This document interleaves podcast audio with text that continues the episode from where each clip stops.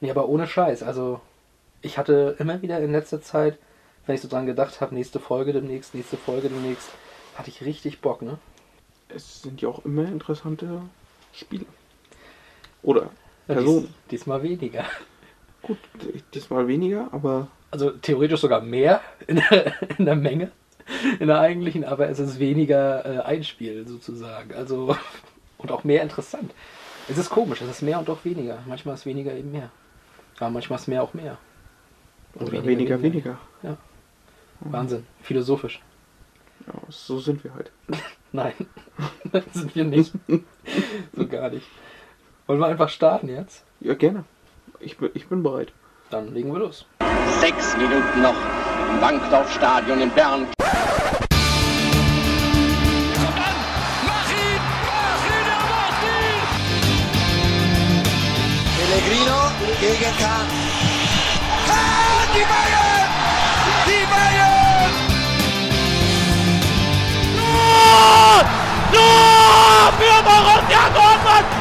3 zu 2! Hier rasten alle aus! Ja. 3 zu 2, hier rasten alle aus. So war es jetzt zuletzt in der Champions League ja nicht. Aber ist doch ein geiles Intro, oder? Es ist, ich habe immer wieder Gänsehaut, das bleibt auch. dabei. Also, ist äh, schon cool. Ja. Willkommen zur nächsten Folge von Pass ins Leere, der Nostalgie-Podcast. Ich bin Tobias Gürtler und mir zugeschaltet ist Philipp Weikert. Z zugeschaltet. Zugeschaltet, ja. Ich, ich wollte jetzt mal so tun, als würden wir nicht äh, mit gehörig Abstand in einem Raum sitzen. Ja, aber das tun wir. Ja, das stimmt. Das sollte ja kein Geheimnis bleiben. Richtig, wir sind Pass ins Leere, der. Vor allen Dingen sind wir zwei Haushalte, wir dürfen uns treffen. Das stimmt. Und wir sind auch nur zwei Personen. Und wir sind der Transparenz-Podcast. Das heißt, dass ich auch mal erzählen werde, dass wir ja durchaus die eine oder andere Folge, weil es nostalgisch ist, im Vorfeld aufgezeichnet hatten. Hat man vielleicht auch an der einen oder anderen Stelle gemerkt. Glaube ich auch. Äh, aber jetzt, jetzt sind wir quasi in dem Flow. Jetzt wird aufgenommen, wenn wir oder kurz bevor wir es dann eben auch raushauen. Und ich muss sagen, ich bin mega heiß, endlich mal wieder hier zu sitzen, weil das ist jetzt echt lange her, dass wir uns gesehen haben. Das ist so. Ich weiß gar nicht wie lange, aber Puh. es war noch Da, relativ. da war es noch relativ warm. Da haben wir noch auf der Tribüne gesessen. Ja. Da ist noch ein Düsenjäger rüber geflogen, weiß ich noch. Ja, und wir haben uns über die Roboter unterhalten. Die Über Rasenroboter. Richtig, da musste der Rasen noch gemacht werden, genau. Also, Das ist schon, das, das muss, oh, war das Ende September? ich glaube ja. Ja, Heftig. Aber ich freue mich auch, hier wieder hier zu sein. ja. Und kaum sind wir wieder hier, machen wir es doch alles anders. Äh, irgendwie ja. Denn ähm, das vielleicht mal gleich zur Erklärung. Wir haben es ja sonst immer so gemacht, dass wir über ein bestimmtes Spiel und dann eine bestimmte Person geredet haben. Das wird im Prinzip auch weiter so gemacht werden, aber unser VW-Enthusiast Philipp Weigert hat ja für diese Folge darum gebeten, ey, mach doch mal was über meinen Verein, über den VfL Wolfsburg. Können wir da nicht irgendwas finden? Und ich habe gekramt, gekramt. Es gibt halt kein Spiel von Wolfsburg, was in irgendeiner Form gut wäre. Aber es gab eine Saison. Es gab eine Saison, die war ganz bemerkenswert. Und zwar sind sie da am Ende gerade so gegen Kiel in der Liga geblieben. Dann habe ich noch ein bisschen weiter gebohrt und habe noch eine Saison gefunden, die gar nicht so uninteressant war. Und die war nämlich 2008, 2009. Ach, was war da denn? Da waren sie ein bisschen besser in der Liga dabei. Oh, Und über die Saison wollen wir heute mal reden. Und zwar gar nicht mal so über ähm, den VfL Wolfsburg an sich, sondern tatsächlich über diese Saison an sich. Denn die Saison war eine ganz besondere in mehrerlei Hinsicht.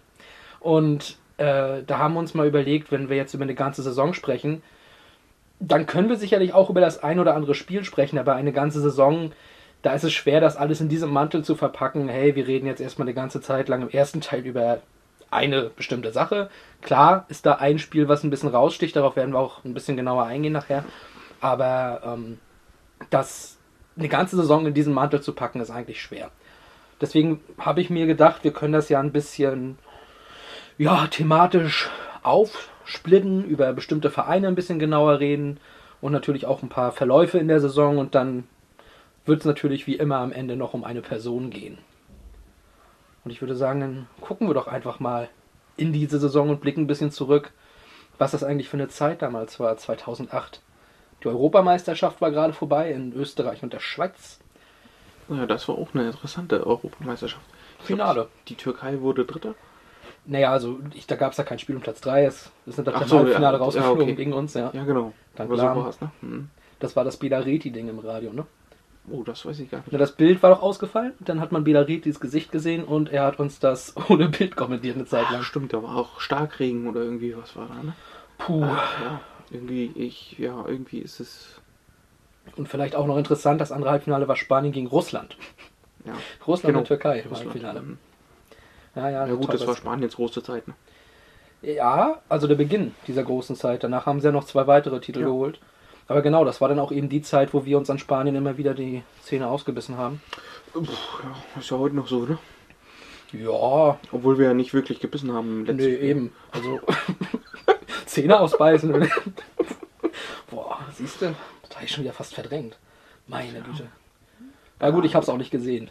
Sowas. So. Ja, ich habe auch nur den Live-Ticker angehabt und nach dem 5-0, da habe ich dann eingeschalten. weil, ne, Dann wolltest, dann wolltest du die Welt auch brennen sehen. Da, äh, genau, ich wollte es brennen sehen und ich wollte die Statements von den Spielern und vor allem von Joachim Löw hören. Ich habe jetzt nichts gesehen, aber erklärt mir, was ihr da getan habt. Genau. Ja. Ja, also die Europameisterschaft vorbei, die Finalisten wieder zurück im Lande. Und vielleicht auch noch ganz interessant, die Saison ist gestartet und da gab es Rasenballsport Leipzig noch gar nicht. Die sind vier Tage vor dem letzten Bundesligaspieltag 0809 gegründet worden. Das erfahrt, erfährt man nur hier, in diesem Podcast. Ja, das ist sehr interessant. Ja, aber noch interessanter ist, dass äh, zu der Zeit schon ein anderer Verein, der. Das ist heute die Retortenfolge, muss man anscheinend dazu sagen, denn jetzt kommen wir mal kurz zu Hoffenheim. Die waren nämlich damals Neuling in der Bundesliga, die sind da gerade aufgestiegen. Ja. Das war deren erste Bundesliga-Saison.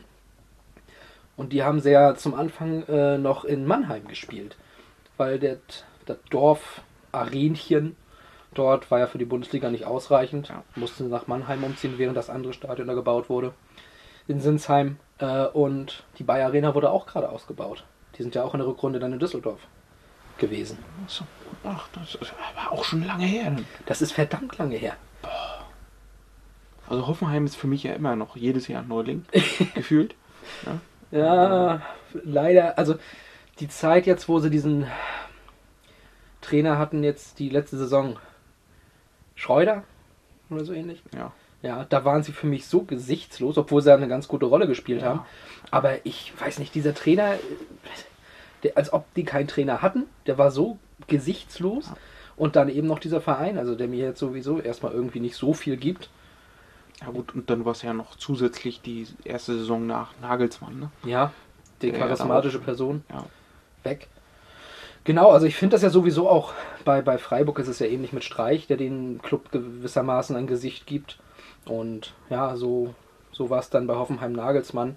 Und dann hatten sie halt keins, also 2008, 2009 war es dann aber eben so, da war das natürlich das RB Leipzig äh, der, der Liga, das war das Feindbild. Ja, es gab unglaublichen Hate auch gegen Ja. Hoffenheim, das weiß ich auch noch. Ja, ich erinnere mich, also vielleicht mal kurz privat, das war die, äh, mein letztes Jahr auf der Realschule. Ich habe damals meinen Realschulabschluss gemacht, bevor ich dann noch aufs Gymnasium ging, um das Abitur zu machen. Ja, gebildeter Mensch. Abiturient? Ja, ja. hm. Ich nenne sowas antizipieren übrigens. Ah, schön, Ja. schön. So, auf jeden Fall ähm, äh, war das dann in dem Jahr auch so, dass wir natürlich auch in der Schule viel über Hoffenheim geredet haben. Und dann gab es, glaube ich, so 98 Prozent, also viele Hansa-Fans und sowas waren ja da, 98 Prozent ähm, Hass. Und so 2 Prozent, die auch gesagt haben, aber ja, guckt mal, was die mit dem Geld machen, die holen ja jetzt keine Stars. Die holen ja jetzt sowas, sowas Unbekanntes und damit haben sie halt Erfolg. Und da war was dran. Aber darauf kommen wir, glaube ich, erst ein bisschen später nochmal zu sprechen, über den Verein Hoffenheim an sich. Ich wollte es nur mal ganz kurz gesagt haben, das war die erste Saison. Aber gehen wir mal kurz äh, zu den Anfang der Saison, weil der war dann doch nochmal ein bisschen interessant, wenn man auf die Trainerstühle geguckt hat. Und zwar gab es gleich fünf neue Trainer zu Saisonstart, also fünf Vereine haben neuen Trainer dabei gehabt. Und ähm, das war jetzt nicht so, dass wir hier von jetzt zur heutigen Zeit gesehen Augsburg, Mainz ähm, und sowas reden oder Union Berlin. Ähm, wir reden von fünf eigentlich Top-Clubs, die einen neuen Trainer präsentiert haben. Und das ist doch sehr ungewöhnlich. Und zwar waren das die Vereine Hamburg. Ähm, für die Kinder, Hamburg war damals ein Top-Club. Ist so. Also, das ist jetzt kein Witz. Also ich glaube, ungefähr in dem Zeitraum war dann auch die Ansprache damals. Äh, in den nächsten zehn Jahren äh, sind wir unter den Top 5 Europas oder so. Ja, Top 5 zweite Ligen vielleicht. Europa. Ja, gut. Haben sie es geschafft. Ja, das ist ja die beste zweite Liga. Ja. So, und äh, neben Hamburg auch Schalke, was auch damals ein Topclub war. Ja, Und, und das Fakt ist, damals haben sie noch Spiele gewonnen. ja, Also das eine oder andere. Ähm, ja, und dann noch Bayern 04 Leverkusen, Borussia Dortmund und der FC Bayern München. Alle hatten sie einen neuen Trainer. Und äh, kleiner Fun Fact, nur einer davon war auch im nächsten Jahr noch Trainer. Also ist schon, ist schon eine ganz kuriose Geschichte gewesen. Und ähm, vielleicht können wir da ja mal auf den einen oder anderen Trainer eingehen. Der ein oder andere wird vielleicht auch noch ein bisschen äh, in Erinnerung sein. Fangen wir mal vielleicht bei Schalke an. Fred Rütten. Kopfschütteln. ja, ich glaube, der war echt nicht lange da, oder? Der ist während der Saison noch geflogen. Ja, das war. Ja, Fred Rütten, Holländer, ähm, ich glaube, der kam von, war der von Vitesse Arnhem oder sowas gekommen oder Twente Enschede oder sowas? Hat auf jeden Fall Orlando Engeler mitgebracht, den größten Transferflop der Schalker Vereinsgeschichte nach C. Roberto II. Also, ja, ähm, der sollte eigentlich den Verein wieder aufpäppeln und Ruhe reinbringen, aber äh, du kriegst Schalke nicht aus Schalke. Schalke ist Schalke. Schalke, genau. Johl, Martin Johl beim HSV, war sehr erfolgreich. war sehr erfolgreich. Also es ist jetzt, das ist immer das Schlimme, wenn wir über den HSV reden und wir reden dann so Top-Club, erfolgreich. Das klingt dann, glaube ich, in der heutigen Zeit für einige so, ja, was, was, nein, hör auf, äh, die so runterzumachen. Nein, wir meinen das nicht ironisch. Nein, die waren, die, die waren stark. Ich kann mich noch wie heute an diese Europapokal-Auftritte erinnern. Und das hat Spaß gemacht mit Ja, denen. ist so. Ey, wird der Sergei Barbares, der alte Mann da rumgelaufen ist, das war geil. Das hat sich angehört wie Jesaja Barbares. Nee, Sergei Barbares. So. Bar, nee, Barbares. Barbares. Barbares. Genau. Äh, ja, Barbares, äh, Jarolim hatten sie damals. Van der Vaart in guter Form natürlich. Oh, die hatten Atuba, der die Beine mal über den äh, Kopf geschwungen hat. ja, im Kreis. Das war geil. Ja, die Aber hatten die, die hatten ein richtig gutes Team damals. Joris Matthijsen hatten sie Ja. noch. Ja, und dann war es ja auch so, ich glaube, so ungefähr auch die Zeit, wo sie dann immer so einen Nigel de Jong geholt haben, Vincent Company, ne, Jerome Boateng dann auch mal da war. Genau. Also es war eigentlich so die große Zeit des HSV der Ja. letzten der letzten Jahrzehnte. Ja, also die letzte große Zeit im Grunde. Und ich würde auch sogar sagen, Martin Johl war der letzte wirklich gute Trainer beim HSV. Weil was, was, was kam danach? Da kam nicht mehr viel danach. Ja, viele schon. Ja, Qualität war da weniger als Quantität gefragt. Also ähm, sein, sein Nachfolger, also Johl, hat glaube ich auch nur diese Saison äh, gehabt. Wir werden da nachher nochmal ein bisschen genauer drauf eingehen, auch auf den HSV. Aber ähm, sein Nachfolger war vor der Saison neuer Trainer in Leverkusen geworden. Und das war der schöne Bruno, der Labadia. Ja, Hat er jetzt auch schon alles gesehen. der hat alles gesehen. Und äh, wenn wir jetzt schon darüber reden, dass Labadia Trainer in Leverkusen wurde vor der Saison und danach, aber der Nachfolger von Johl in Hamburg, sagt ja auch eigentlich wieder alles. Also, ähm, damals Labadia, boah, ich glaube, wo war der vorher? Fürth oder so? Boah, das ist Der, der hatte irgendeinen Verein in der zweiten Liga auf jeden Fall relativ gut trainiert. Und da sind die dann auf ihn aufmerksam geworden, glaube ich. Ne? Ich glaube, irgendwie so in dem Dreh war das. Und dann hat man sich das, äh, ja, hat man sich das mal hingelegt. Das war auch wieder keine so schlechte Saison von Leverkusen, aber man muss sagen, damals war das noch ein bisschen anders. Also da war Bayern ja zum Beispiel nicht enteilt. Und deswegen hatte man ähm, auch noch andere Ansprüche. Also da war jetzt ein zweiter Platz gar nicht so die, die, die Meisterschaft. Obwohl ich ja immer sagen muss, Leverkusen spielt ja immer gut, Ja, aber, aber äh, für ganz oben reicht halt nicht. Nee. Ähm, Ich habe auch immer das Gefühl, es ist egal, wen du da hinsetzt und egal, welche Spieler du hinbringst, die spielen immer genau das Gleiche. Ja, Also auch da, Leverkusen bleibt Leverkusen. ist so. Ja. Dann äh, ein etwas erfolgreicherer äh, neuer Trainer ist bei Dortmund dann ähm, hingekommen. Die Wer haben, kam da äh, die haben von Mainz 05 einen Jürgen Klopp verpflichtet. Jürgen Klopp. Jürgen Klopp hieß der. Ah, ja, an den kann ich mich auch noch erinnern. Hatte der nicht irgendwie Haarausfall und schiefe Zähne? Ja, irgendwie so. Ja. Und ist er nicht mit schönen Zähnen und äh, schönen Haaren aktuell irgendwo in der Welt unterwegs? Ja. Ja, das ich glaube sogar ist auch ziemlich erfolgreich jetzt, ne? Mittlerweile. Puh. Sich ganz schön gemacht. Ja, Das kann sein. Ähm, so genau kenne ich den jetzt auch nicht. Aber ja, das ist denn der eine Trainer, der halt drin blieb. Ne? Der, der, der blieb beim Verein ein paar Jahre und das war halt der eine Glücksgriff, den der Verein dort im Ruhrpott auch gebraucht hat, weil vorher lief es halt gar nicht. Ja. Auf Dortmund werden wir gar nicht so viel zu sprechen kommen. Und das ist halt auch der Punkt. Es ist die erste Kloppo-Saison gewesen, aber davor die Jahre war gar nicht so gut. Ähm, die Auch die Jahre danach, muss man ja ganz ehrlich sagen, also 08, 09, ne, ich sag mal, auch die erste deutsche Meisterschaft und der Klopp war dann, ja, auch nicht so, keine überragende Saison. für den Titel hat sie erreicht. Für Ne? den Titel hat es gereicht, aber da war Bayern halt ja noch nicht wieder so stark. Da war Leverkusen auch Vizemeister, ne? Ja, weiß ich jetzt gar nicht ganz genau, aber ja. Ne, wenn man sich die Truppen anguckte, der Jahre davor, Klopp hat sehr viel probiert. Immer sehr Musste viel auch. probiert. Guck mal, zum Beispiel in dem Jahr war es ja so, dass sich die D am ersten Spieltag gegen Leverkusen Kreuzbandriss geholt hat. Ja. Und da hat dann Marcel Schmelzer, den damals kein Schwein kannte, seine Chance bekommen. Und heute kennt ihn jeder. Ja, ja. Auch wenn es nicht zur Klopp Weltmeisterschaft hat ja gereicht auch, hat. also gut, das macht er ja heute noch, der wirft dann einfach Leute rein, Ja. äh, gibt ihnen das Vertrauen und die entwickeln sich. So. Ne? Eben. Also äh, keine, kein anderer Trainer der Bundesliga hätte sich damals getraut, zwei 20-Jährige in die Innenverteidigung zu stellen. Subotic und Hummels, genau. Ja. Man hatte sogar noch Robert Kovac. Aber ähm, was man da auch sagen muss, ich glaube, dass er halt auch zur richtigen Zeit dort am richtigen Ort war. Also in Dortmund konnte er das probieren. Ja. Er hätte es nicht bei Leverkusen probieren können, hätte die Zeit auch nicht bekommen. Beim HSV denke ich auch nicht. Nein. Und wo er es auch nicht hätte probieren können, war beim letzten neuen Trainer, und zwar den beim FC Bayern München. Ich weiß noch, wir hatten damals von der Realschule aus immer ein Skilager. Die neunte Klasse hatte das immer, das war also das Jahr davor. Und da kam dann um die Weihnachtszeit herum die Nachricht, wer dann in der nächsten Saison Trainer bei Bayern München wird. Auf der Rückfahrt habe ich es auf einer Zeitung gelesen. Auf einem, auf einer, in einer Raststätte. Jürgen fucking Klinsmann. Ich glaube, das war auch eine legendäre Pressekonferenz, ne? diese Vorstellung. Das war, Das ist, das ist so gut gewesen. Ja, Klinsmann. Wie kommt man? Man muss sich das auch mal überlegen. Leute, jetzt ohne Mist 2006 die Weltmeisterschaft. Im Vorfeld der Weltmeisterschaft kommt so viel Kritik auf Jürgen Klinsmann zu, aber immer nur aus einer Richtung. Und die war aus München.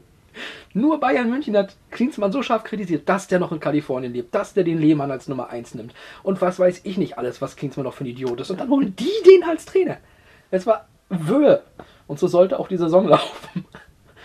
Mann, Mann, ja, Mann, Mann. total. Also, ja. Ja, also Bayern hat, oder der FC Bayern München hat ja so viele krasse Entscheidungen in den letzten Jahrzehnten getroffen. Das war eine falsche. Das glaube ich, wissen Sie auch. Ja, da sind sie sich ziemlich sicher. Ja. Da kommen wir, kommen wir nachher auch nochmal genauer drauf. Wie gesagt, wir sind da gerade noch in der Einleitung. Äh, ein paar andere Trainer, die vielleicht noch ganz interessant sind. Also Favre war damals bei der Hertha. Ja, Lucien Favre, den kennt man heute auch noch. Bojan Pražnika. Äh, liebe Grüße nach Cottbus. Ich glaube, da ist der auch noch relativ hoch angesehen. Christoph Daum war ja mit Köln aufgestiegen. Ja. Aufsteiger waren damals nämlich neben Hoffenheim und Köln auch noch Borussia Mönchengladbach. Ja, die waren damals Aufsteiger. auch die haben sich ganz gut gemacht. Ähm, Christoph Daum hat in der Saison übrigens seinen aller, allerersten Sieg in München gefeiert. Das geht auch nur, wenn Klinsmann Trainer der Bayern ist. Das glaube ich auch, ja. Und liebe Grüße, ja, kann man so nicht sagen, aber Jörg Berger, der ja leider inzwischen auch verstorben ist, der Feuerwehrmann schlechthin, war damals auch nochmal Trainer und zwar für den. Lass uns da nochmal drüber reden. Das ist eigentlich auch überragend. Damit, damit steigen wir jetzt ein. Mit dem letzten Spieltag steigen wir jetzt ein. Arminia Bielefeld entlässt am 33. Spieltag Michael Fronzek. Das ist an sich ja erstmal nicht so falsch, Michael Fronzek zu entlassen. Das weiß ich aus eigener Erfahrung. Aber am 33. Spieltag, da holst du für den letzten Spieltag Jörg Berger. Also warum? Und der soll es dann reißen. Ja, aber wie? wie? Ja. Ja, das, ist ja, das sind ja dann mal wahrscheinlich so fünf Tage, die er hatte, Wenn er denn fünf Tage hatte. wenn überhaupt, Vielleicht wurde er Donnerstag kurz eingeflogen. oder so. Sprich's noch einmal, such dir elf Leute raus und die sollen's reisen. Genau. Spoiler-Alarm. Das hat nicht gereicht. Bielefeld. Ja, auch das ist eine Entscheidung. Im Nachhinein kannst du die nicht nachvollziehen.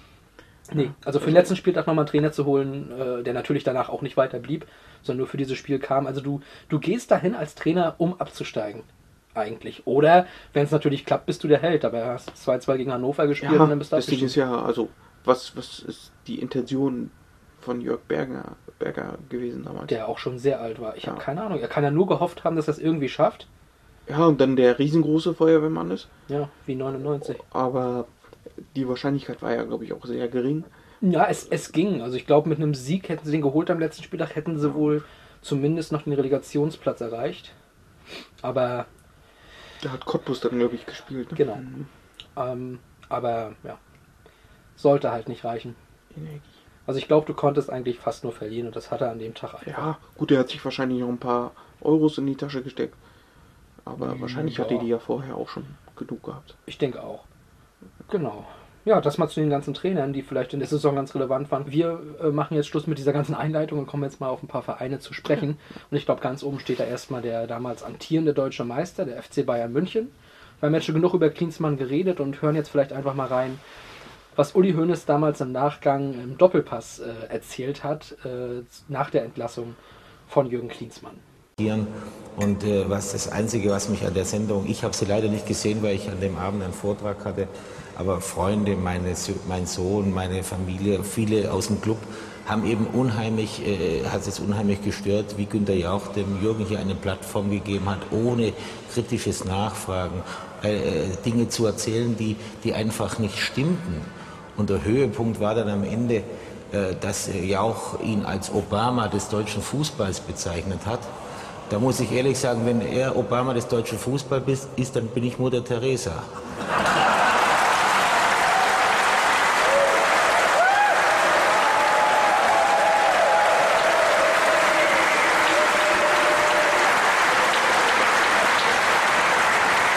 Hört sich schön an, aber Klinsmann hat sich natürlich auch beklagt über Einschränkungen dort beim FC Bayern. Er musste zu viele Kompromisse eingehen. Haben Sie ihn zurückgepfiffen? Der Jürgen Klinsmann war der Trainer mit der meisten Machtfülle, die je ein Trainer bei Bayern München hatte. Seine Wünsche sind nicht nur erfüllt, sondern übererfüllt worden. Wir haben da Dinge gemacht, da, da, da, da, da, da, das ist Wahnsinn, was wir gemacht haben. Ja?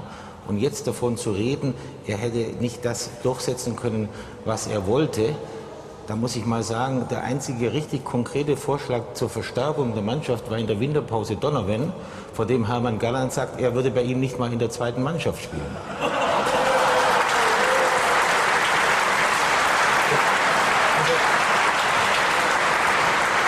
Ich finde, bei allem Respekt, jetzt wird es dann doch fast ein bisschen zu heftig für den Jürgen Klinsmann. Ich finde auch zu dem Jauch-Interview, ähm, Kollege Jauch hätte Klinsmann einfach konfrontieren sollen mit den Zielen, die Klinsmann sich selber gesteckt hat.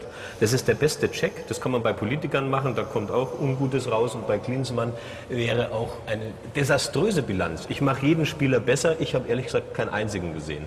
Äh, die Fitnesswerte, also mit diesem ganzen Gummibandgetue und so weiter, äh, es gibt Leute, die wissen, äh, die sind schlechter geworden beim FC Bayern.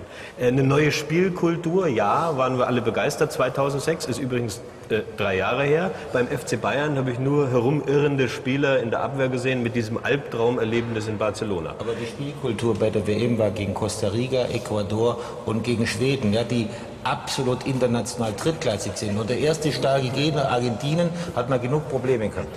Also die beiden wären keine Freunde mehr, glaube ich. Ja. Slatan Ibrahimovic ist drittklassig, haben wir gelernt. Und Das frag ich, oder das sage ich mal. ja, das mache ich nicht. ähm, aber, aber genau, also Uli Hoeneß hat jetzt einiges angesprochen, über das wir hier auch unbedingt reden müssen. Also Klinsmann wurden so viele Zugeständnisse gemacht, hat er gesagt. Klinsmann kam an als Reformer des deutschen Fußballs, hat das 2006 irgendwie hinbekommen, aber er kam auch als Reformer des bayerischen Fußballs an. Und Reformer hieß damals, und alle bringen das so ein bisschen auch in Verbindung damit, Buddha-Statuen. Also, Obwohl ich im Nachhinein mal gehört habe, das war ja nur ausgedacht. Ne? Also die hat er, die wollte er gar nicht da haben. aber sie waren da, oder? Sie waren da, aber äh, die kamen nicht von ihm. Sondern? Das weiß ich nicht, aber es war wohl nicht seine Idee. Aber wer bringt denn da Äh, Buddha-Statuen? Das, äh, wahrscheinlich hat er sich einen Entspannungsbereich Ah, kann sein. gewünscht. Ne? Und irgendein anderer hat ihn gestaltet. Aber Du, ich kann dir sagen, dass Vereine manchmal zweimal im Jahr 50.000 Euro für Feng Shui-Coaches und sowas ausgeben. Ne? Und äh, welcher Verein? erklär das mal den Mitgliedern. ähm, und das kann natürlich sein, dass dann irgend so ein äh, Typ kam und sagte, also Leute, ihr werdet nur Erfolg haben, wenn hier 20 Buddha-Statuen in der Geschäftsstelle stehen. Ja, also ich könnte mir, oder ich kann mir gut vorstellen, dass Klinsmann diesen Wunsch hatte, sich da einen Raum für Entspannung zu wünschen äh, oder ja. Aber das Wort Buddha-Statue ist nie gefallen. Das wird wahrscheinlich nicht, ne? Wahrscheinlich wurden ja äh, Personen beauftragt, die das dann umsetzen und die haben sich halt gedacht, ja, äh, hier brauchen wir aber auch Buddha-Statuen. tut mir leid, das, das tut mir leid. Nein. Ja, das, aber was ich immer gut fand, auch bei ihm, ne, er hat dann einfach gemacht. Er hat, er hat losgelegt. Er hat einfach. Macht ne, er ja heute noch. Ja. Ja, also am Ende muss man, glaube ich, einfach auch sagen, äh, in Bayern ist man katholisch, nicht buddhistisch. Ne? Und deswegen war das von vornherein zum Scheitern verurteilt. Ähm, ja, und, und Bayern München hatte in dem Jahr, das wurde auch angesprochen, in Barcelona ja ein blaues Wunder erlebt. Ähm, das war das Spiel, wo Udo Lattek wohl geweint hat. Äh, wenn wir Karl-Heinz Rummenigge Glauben schenken, da haben sie eine schöne 0 zu 4 Klatsche gekriegt. Ähm, aber in der Champions League war nicht das einzige, wo sie halt verkackt haben. Also, was für heutige Verhältnisse völlig unvorstellbar ist. Aber das ist halt eine Sache, ich habe es geprüft mehrfach. 2008, 2009 war Bayern München an nicht einem einzigen Spieltag Tabellenführer. Die waren nicht einmal Tabellenführer. Das ist unfassbar heute. Auch liebe Kinder, ne, die es heute hören. Es, es gab solche Zeiten. Es war schön. sie, sie waren traumhaft. Es war wirklich schön. Es war eine ausgeglichene Bundesliga. Du hattest nicht nur ein, zwei Vereine da oben. Es war wirklich schön. Ja, ich glaube, sechs Tabellenführer hatte man in dem Jahr. Ähm, aber es war halt nicht so, dass jetzt, keine Ahnung, der eine Tabellenführer, dann kam der nächste, dann der nächste. Es war auch immer mal so irgendwie jeden Spieltag ein Wechsel an der Spitze. Und nicht nur die ersten fünf Spieltage. Aber auch die ersten fünf Spieltage. Äh, aber ja, das, das war damals halt alles doch noch weit ausgeglichener und die Bayern ähm, hatten damals auch einen gewissen Umbruch zu tragen, also zumindest einen sehr wichtigen, was glaube ich auch unterschätzt wurde, ähm, auf der Torhüterposition. Denn das war die Saison 1 nach Oli Kahn. Und ich werde jetzt mal eine Frage in den Raum stellen, die ich gerne beantwortet hätte. Und wer kann sie mir besser beantworten als Philipp Weigert? Michael Rensing war der Nachfolger. Ist Michael Rensing deswegen gescheitert, weil Jürgen Klinsmann dann Trainer war? Glaube ich nicht. Ist er nicht der Leidtragende aus dieser Saison gewesen?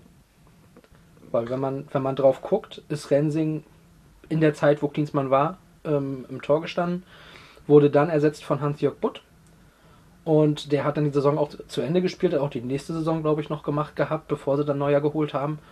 Und der war dann so ein bisschen das Gesicht des Klinsmann ist weg, wir haben jetzt wieder angefangen, Fußball zu spielen. Rensing war immer noch das Gesicht des Klinsmann-Fußballs. Ist da nicht die Möglichkeit, dass Rensings Karriere anders hätte verlaufen können, wenn Louis van Gaal ein Jahr früher gekommen wäre? Ach, weiß ich nicht. Würde ich vielleicht nicht so sagen. W- Als Keeper, was machst du denn? Na, wenn, hältst Bälle im Optimalfall. Aber Ja, gerade, bei Oli, gerade bei Oli Kahn hast du eine Ausstrahlung gehabt, die für die ganze Mannschaft wichtig Ja, war. sicherlich, aber ja, aber die hätte Manuel Neuer, als er kam, auch noch nicht. Juan Neuer. Ja, genau. Ne, erstmal das vielleicht, aber ne, in diese Rolle ist er ja auch dann ge- reingewachsen über Jahrzehnte oder Jahre. Ja. Und Ja. Äh, Rensing musst du ja dann einfach zugestehen, er war das ewige Talent. Ne? War schon, ich glaube, zwei Jahre vorher der der Nachfolger von Oliver Kahn, wenn er irgendwann mal aufhört. Und in diese Fußstapfen dann reinzugehen, ist ja dann nicht so einfach. Nicht Aber- einfach. Ja, es sind große Füße gewesen, das ist richtig. Aber ich glaube, ich glaube dran, dass Rensing zumindest nicht danach hätte gehen müssen. Nee, glaube ich auch nicht. Und ich äh, glaube immer noch, ne, also das beste Beispiel ist, glaube ich, so äh, ein René Adler oder ein äh, Marc-André Ter Stegen, die überragende Keeper sind. Aber irgendwo reicht dann doch nicht für einen, einen Platz. Vielleicht. Was Ein halt, Nationaltor vielleicht. ja. Ah, Weil da ist einer, der ist besser. ja, Manuel Neuer ist doch viel besser. Genau. Ähm, ja, also bist eine, ist, ist eine scheiß Zeit. Auch wenn man Weltfußballer werden will, waren die letzten Jahre scheiß Jahre. Weil war dann doch schwierig, an den beiden ganz, ganz Großen vorbeizukommen, die wir wahrscheinlich auch irgendwann als die Besten aller Zeiten vielleicht sehen müssen. Es ist sowieso immer ein bisschen schwierig, während diese Zeit so läuft, jemanden so ähm, mit, mit alten Legenden auf eine Stufe zu setzen. Ähm, vielleicht bringen wir es auch mal gerade kurz rein. Also Diego Armando Maradona ist ja nun auch verstorben. Und er wird ja immer noch als vielleicht der Beste aller Zeiten angesehen, was zumindest auf dem Platz passierte. Ich weiß nicht, ob das so stimmt. Ich weiß nicht, ob äh, Pelé. Ich meine, klar, man kann es nicht vergleichen, weil damals ein anderer Fußball gespielt wurde. Das hatten wir vor einigen Folgen auch schon gehabt. Ähm, deswegen ist es natürlich eine andere Zeit. Aber es, also was Messi und was Ronaldo die letzten Jahre eben auch über Jahre abgerissen haben, ich glaube, das sucht, äh, sucht seinesgleichen. Und ich, ich weiß nicht, ob Maradona auf der gleichen Stufe steht wie Messi und Ronaldo, wenn ich ehrlich bin. Ich weiß es nicht. Ich finde, das, das kann man auch schwer einschätzen, weil man hat die, hat die einfach nicht live gesehen, diese Menschen. Wie sie Fußball spielen, Pelé oder ein Maradona ne, oder wie sie alle heißen. Ja, Übrigens gibt ja Messi- noch ein paar mehr. Messi war damals auch schon bei Barcelona. Ja, sehr gut. Ronaldo noch Ja. bei Manchester United, wenn ich mich nicht irre. Ich glaube, der ist 2009 erst gewechselt. Ja. Ähm, also nach der Saison. Und so sind wir nämlich auch wieder zurück bei dieser Saison, wo wir äh, eben, weil wir es ja vorhin schon mal angesprochen haben, können wir es nochmal kurz sagen. Klinsmann ist dann ja irgendwann geflogen, mit Recht. Ich glaube nach dem 29. Spieltag. Und dann äh, hat Bayern München den Move gebracht, den sie in späteren Jahren noch ab und zu bringen sollten. Und zwar, wenn es nicht läuft, komm, wir rufen mal den Jupp an. Vielleicht hat er ja Zeit. Damals war Jupp noch deutlich jünger, in seinen 60er Jahren, hat dann die letzten fünf Spiele übernommen und hat sich da nochmal so stark präsentiert, dass Leverkusen gesagt hat, den holen wir. Und da hat er eben auch nochmal die Grundlage quasi für das spätere Triple dann 2013 gelegt. Aber ich glaube, das ist auch alles, was man über Vizemeister Bayern München dann an diesem Jahr sagen muss, weil unter Klinsmann oder mit Klinsmann war eigentlich nur Klinsmann das Thema. Sportlich war da nicht so viel los. Man kann ja jetzt auch einen Vergleich ziehen, okay. Er hatte dann danach, glaube ich, noch eine Bundesliga-Station. Jürgen Klinsmann. Ja, Ja, äh, das war ähnlich. Also es war halt Ja. nur seine Person. da hat er, und da hat er auch dann einfach gemacht. Genau, er hat auch einfach nur gemacht. Äh, ja. Zum Beispiel kündigen und das bei Facebook. ja. Oh, dieser Mensch. Es ist, äh, ja. Der ist, ich weiß nicht, was der genommen hat. Der muss ganz, ganz verrückt im Kopf sein. Ich, also als US-Nationaltrainer eigentlich sehr passend. Ich weiß, nicht, warum, ja. ich weiß nicht, warum das nicht mehr ist, aber ja, wahrscheinlich auch ähnliche sportliche Leistung. Äh, ja, Vizemeister 2009 Bayern München, Vizemeister 2008 war der SV Werder Bremen. Und auch der SV Werder Bremen war damals eben noch in der ganz großen Hochzeit, gerade mit Thomas Schaaf und Klaus Allofs eben an der Spitze. Und die haben in der Saison, äh, das war damals unfassbar schlecht, die haben den zehnten Platz gemacht am Ende. Das ist mau, aber Bremen war damals eine unfassbare Macht in der Offensive. Und die haben immer ja, die haben ja immer genauso viele Gegentore kassiert. Fast eben, ne? Fast. Deswegen waren sie eine ganze Zeit lang auch oben, weil sie halt eben meistens ein Gegentor weniger gekriegt haben, als sie selber geschossen haben. Ja. Aber es war halt oft so, dass Bremen dann in einer Saison mehrere Male irgendwie so fünf, sechs Buden in einem Spiel gemacht hat und drei, vier gekriegt hat. So zum Beispiel auch, und das war so ein Spiel, was äh, auch in der Saison sehr markant war in München. Da haben sie 5-2 gewonnen und führten aber nach 67 Minuten 5-0. Aber noch viel interessanteres Spiel von den Bremern war gegen Hoffenheim. Hoffenheim kommt gleich auch, direkt hier nach nochmal genauer.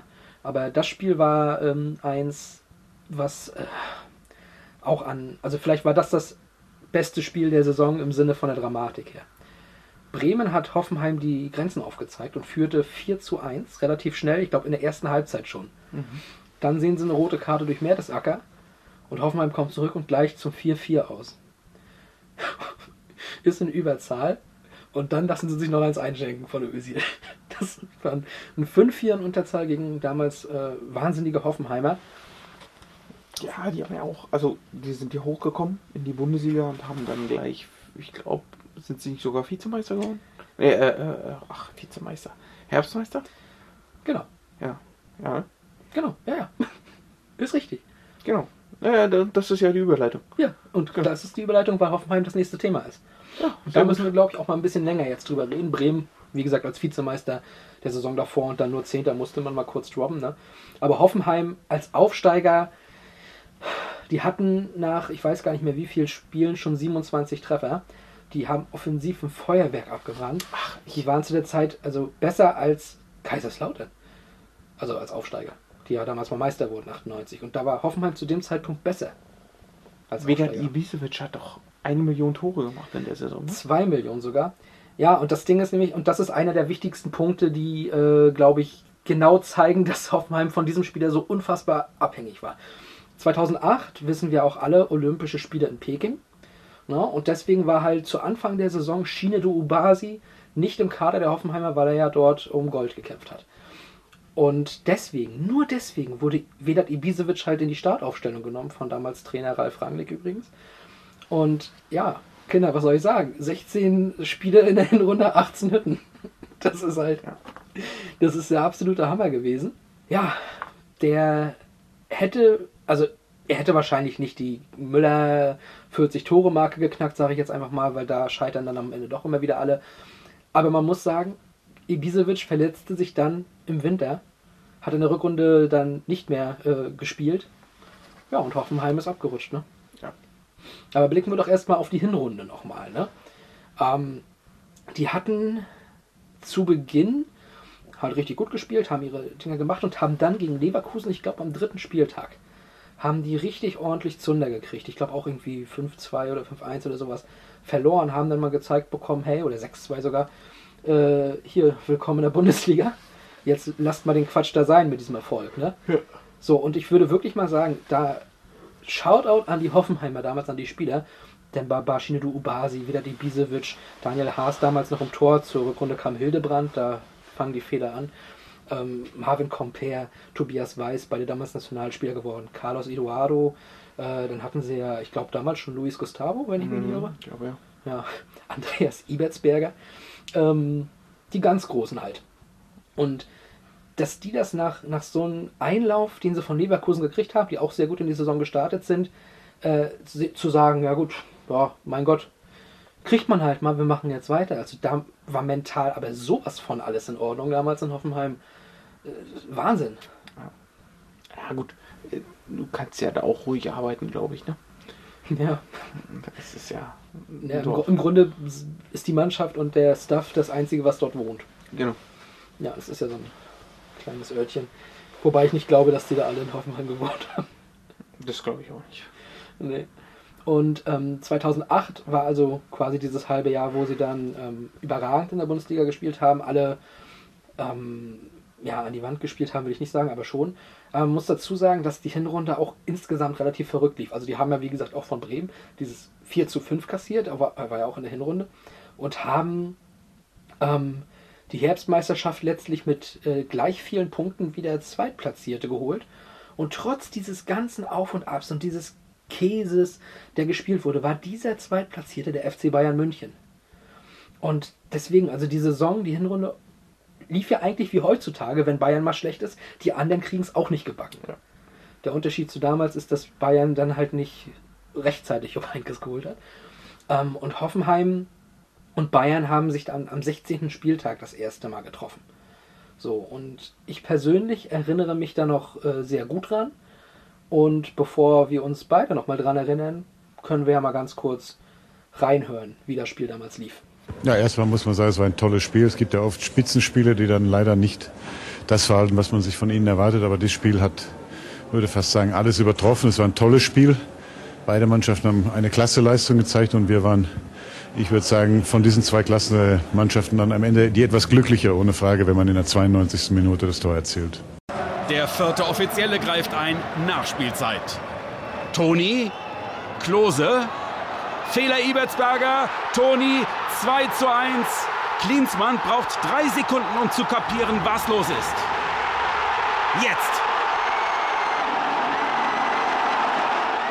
Ich glaube heute, der Torjubel in der 92. Minute war einer der schönsten in ihrer Karriere als Bayern-Trainer, oder?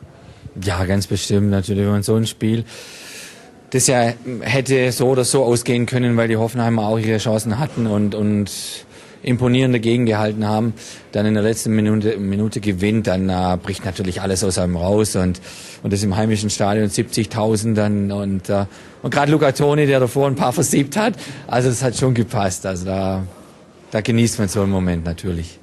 Heute Abend ich bin sehr glücklich. Ciao.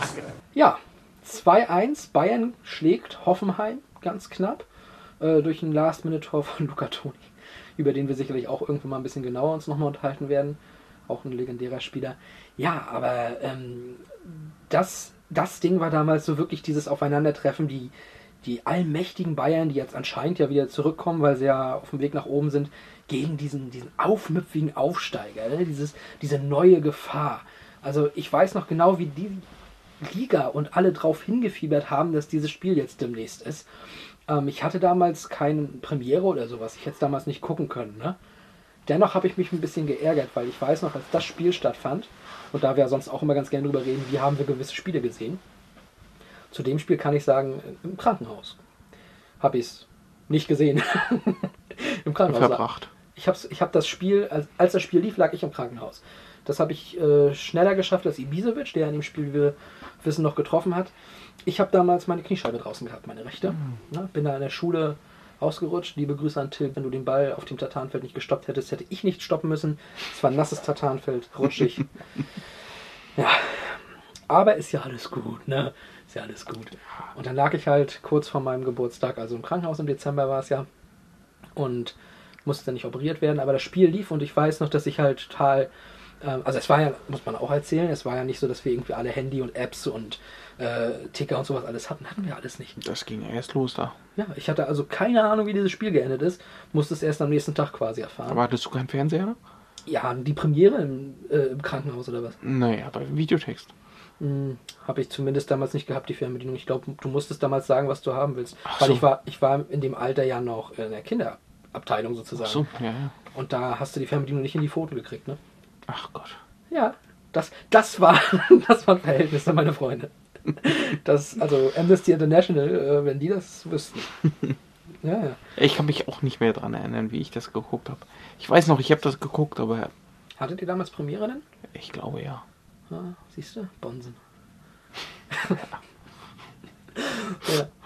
Ich weiß es aber nicht mehr. Also ich kann mich nicht mehr daran erinnern, wie das, wie das Spiel war. Ja, man kann sich das dann, also ich will jetzt nicht sagen Bayern Leipzig mit heute, weil das ist natürlich klar, die, die, die Serienmeister oder Rekordmeister gegen die äh, Retorte, klar, irgendwo, aber es ist ja, es ist schon halt so eher in Richtung ah, Bayern Dortmund, wenn ich ehrlich bin. Nicht in der Richtung, hey, das sind die ewigen Rivalen, die jetzt aufeinandertreffen, sondern auf dieses Hinfiebern eine Woche vorher und das ganze Programm dreht sich nur um dieses Spiel, weil das war ja auch das erste Spiel beiden gegeneinander, zumindest in der Bundesliga.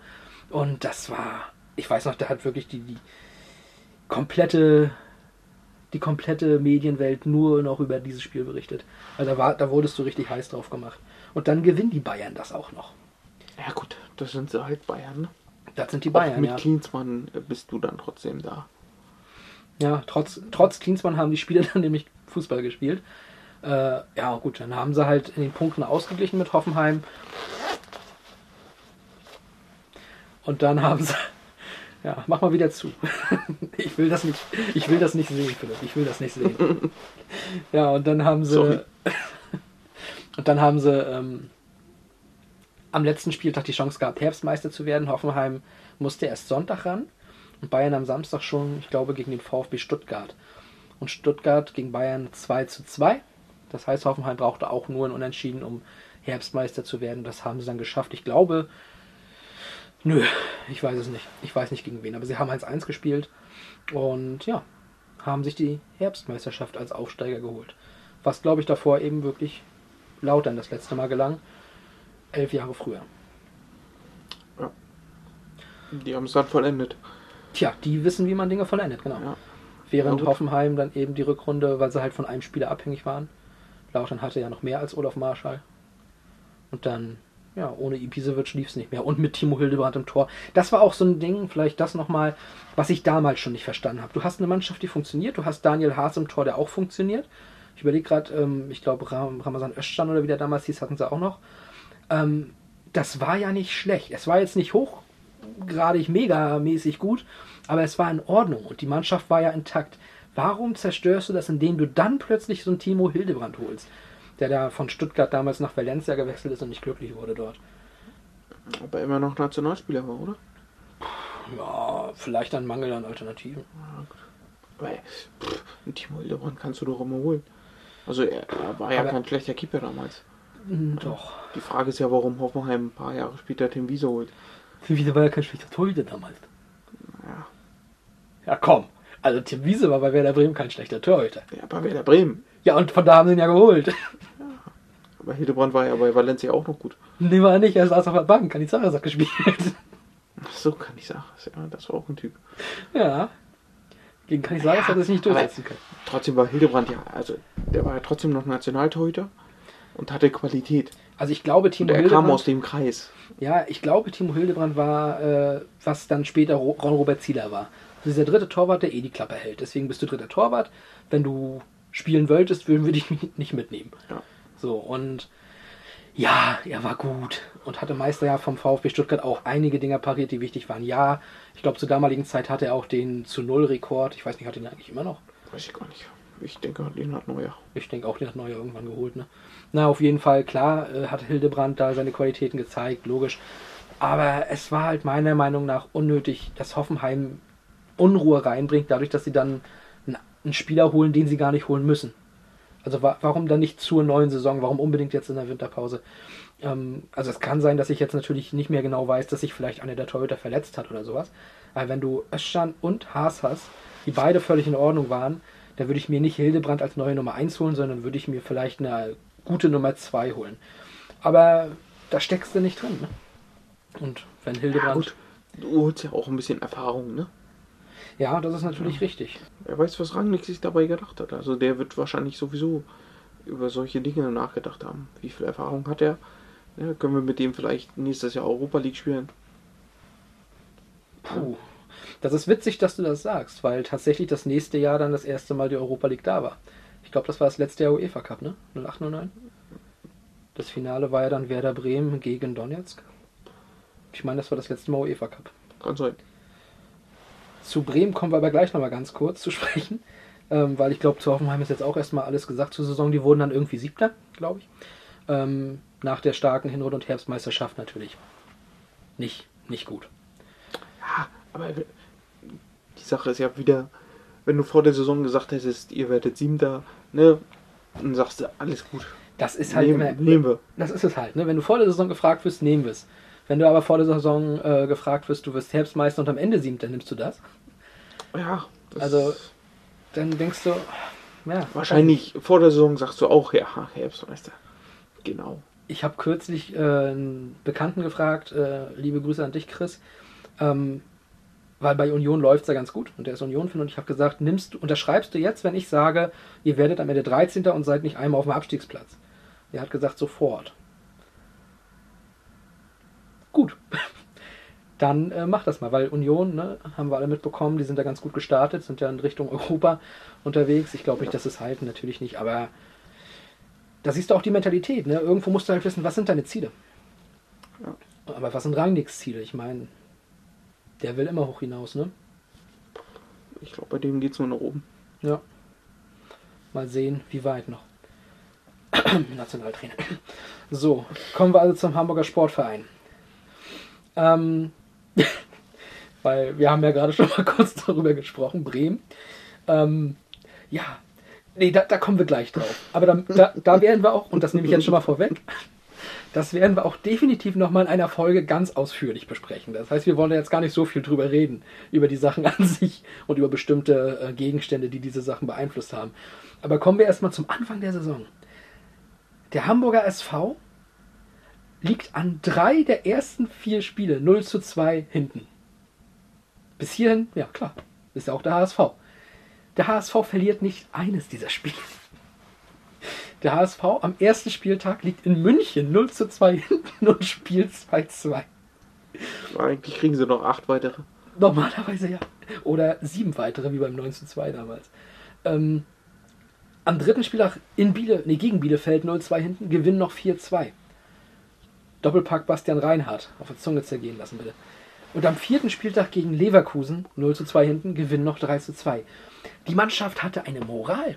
Die Mannschaft hat gekämpft. Da war ein Team auf dem Platz, Kinder. Wahnsinn. Der HSV war richtig dick im Geschäft damals. Und ja, die, die hatten eine richtig gute Saison gespielt und haben oder sind, glaube ich, an diesen Ergebnissen gescheitert. Und auch Martin Johl ist, glaube ich, an den Ergebnissen gescheitert. Weil also durchweg gute Saison, natürlich mit Höhen und Tiefen. Die Tiefen waren nicht so tief, wie sie später sein sollten beim HSV. Die Höhen waren in Ordnung. Wir hatten am Ende einfach eine Ausgangssituation, äh, in der der HSV die Möglichkeit hatte, das ein, nicht das, sondern ein Triple zu holen. Und zwar mit UEFA Cup, DFB-Pokal und Meisterschaft. Dann kam der April. Und da mussten sie halt in, im UEFA Cup Halbfinale gegen den SV Werder Bremen. Für die Bundesliga super. Zwei deutsche Clubs, also einer sicher im Finale. Im DFB-Pokal mussten sie im Halbfinale gegen den äh, SV Werder Bremen. Ach. Sachen gibt's. Und in der Liga mussten sie noch mal gegen den SV Werder Bremen. Und da mussten sie gewinnen, weil sonst das Rennen um die Meisterschaft für die vorbei war. Puh, wie viele Spiele haben sie gewonnen von denen? Keins? Ja. Der SV Werder Bremen hat dem HSV in der Saison alles gekostet. Alles gekostet.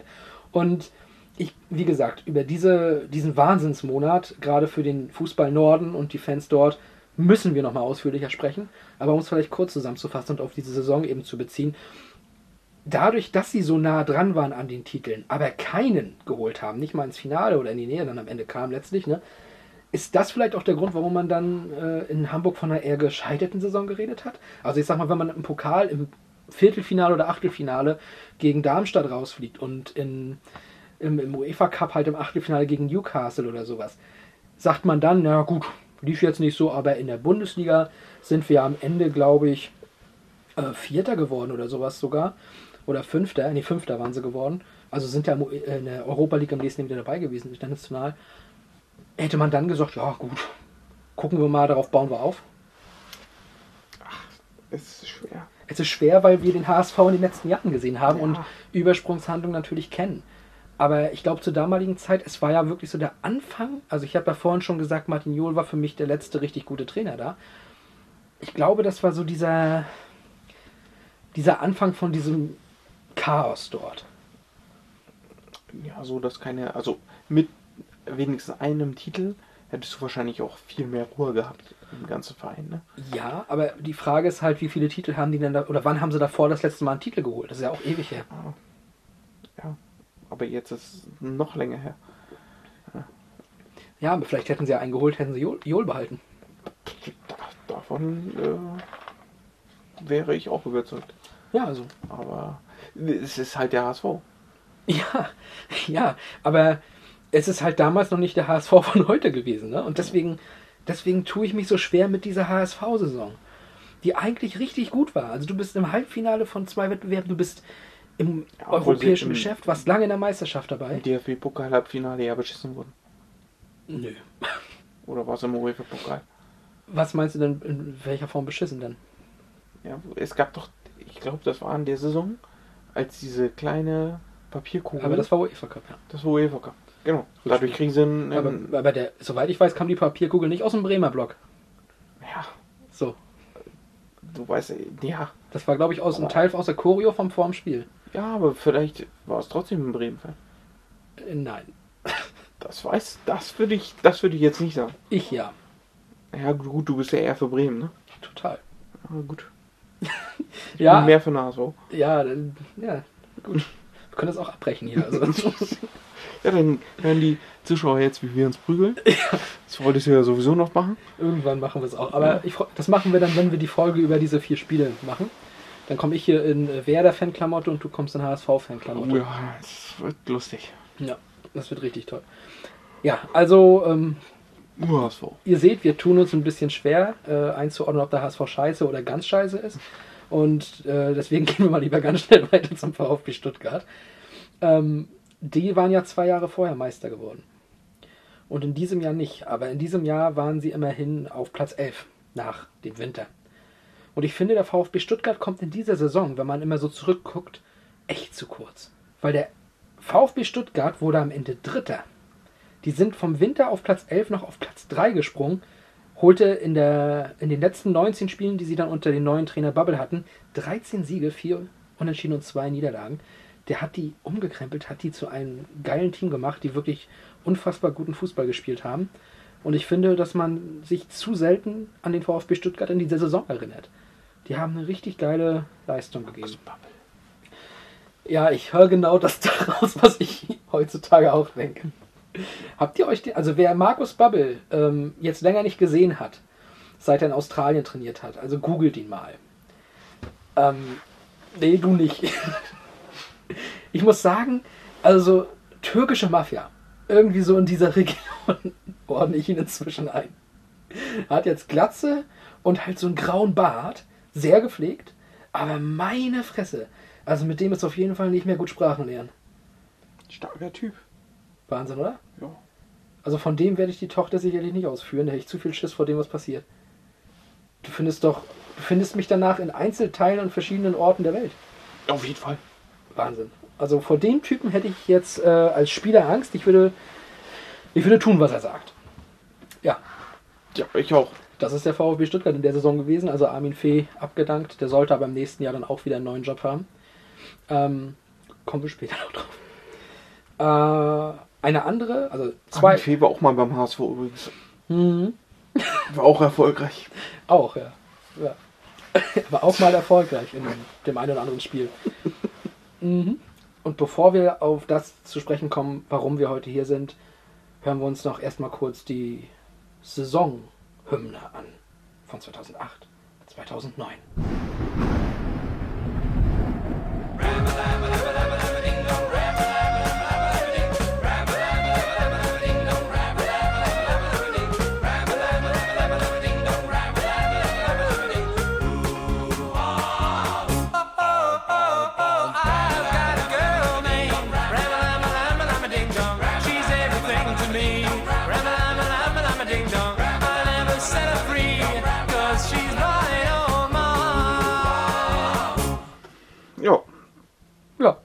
Schöner Song.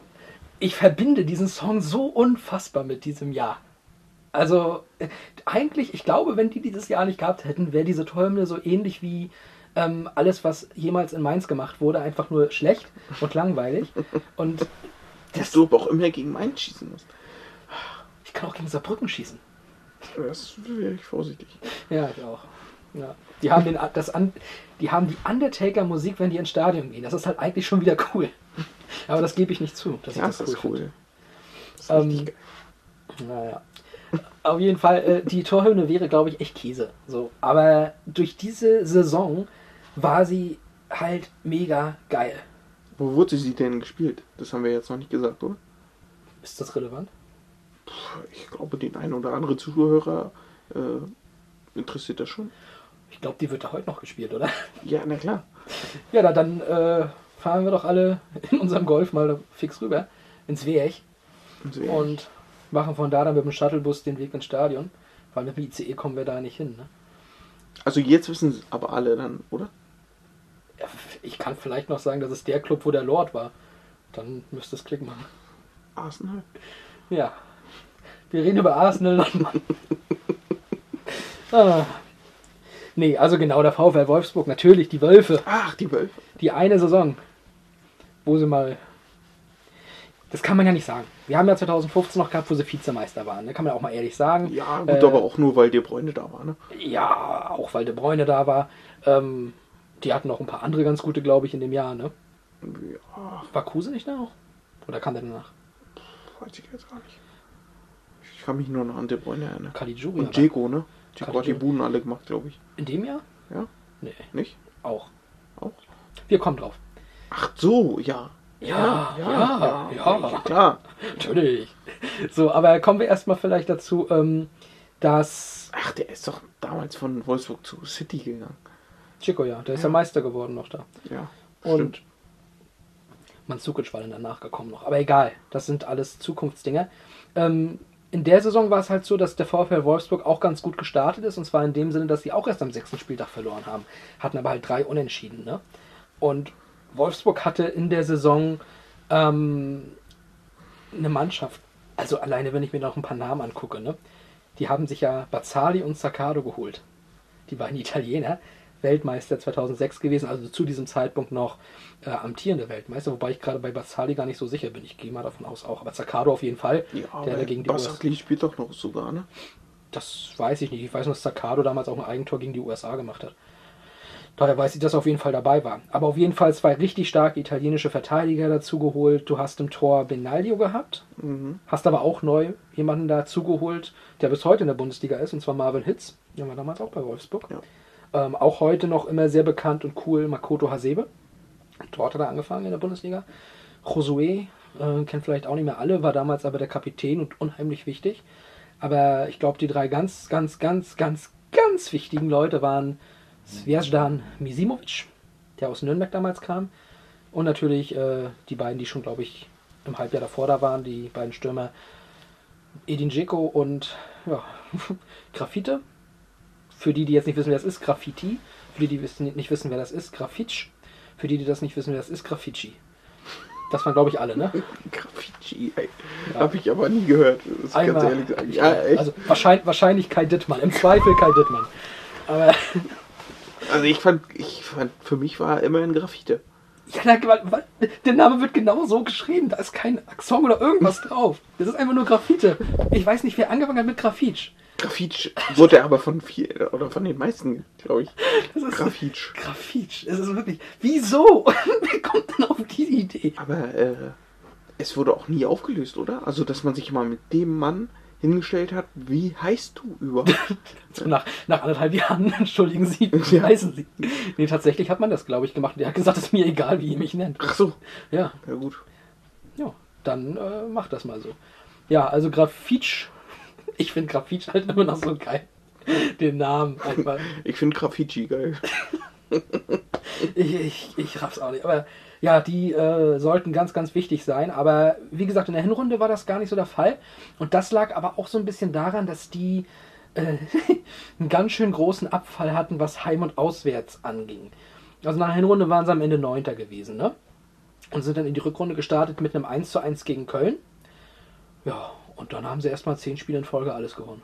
War nicht ganz unwichtig für den Verlauf der Saison.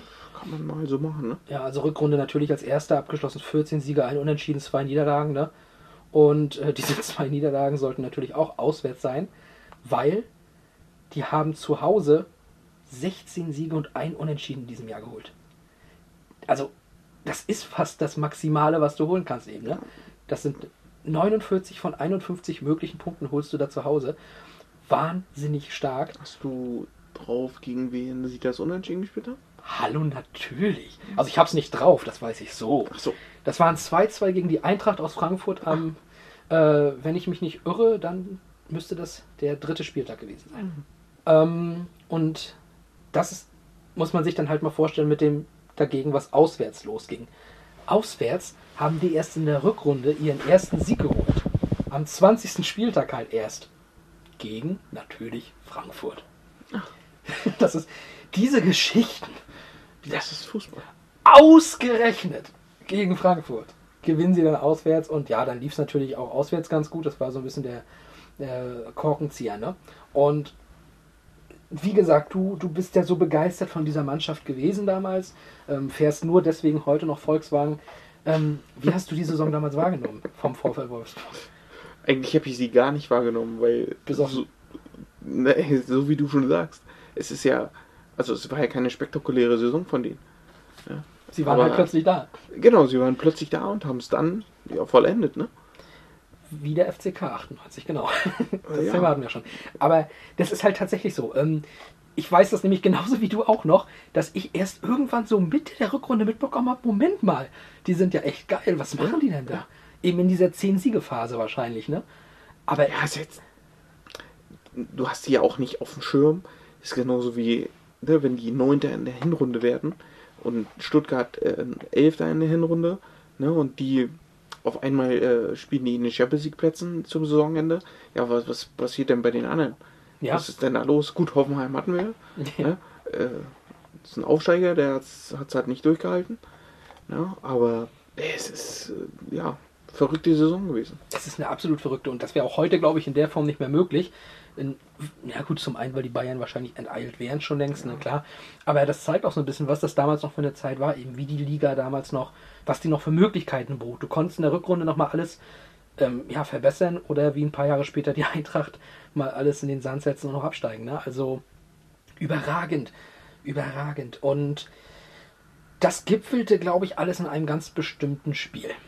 Und das war am 26. Spieltag. Und wenn man mit dem VfL Wolfsburg in der Saison 2008, 2009 halt ein Spiel und vielleicht eine ganz bestimmte Szene verbindet, ist sie aus diesem Spiel.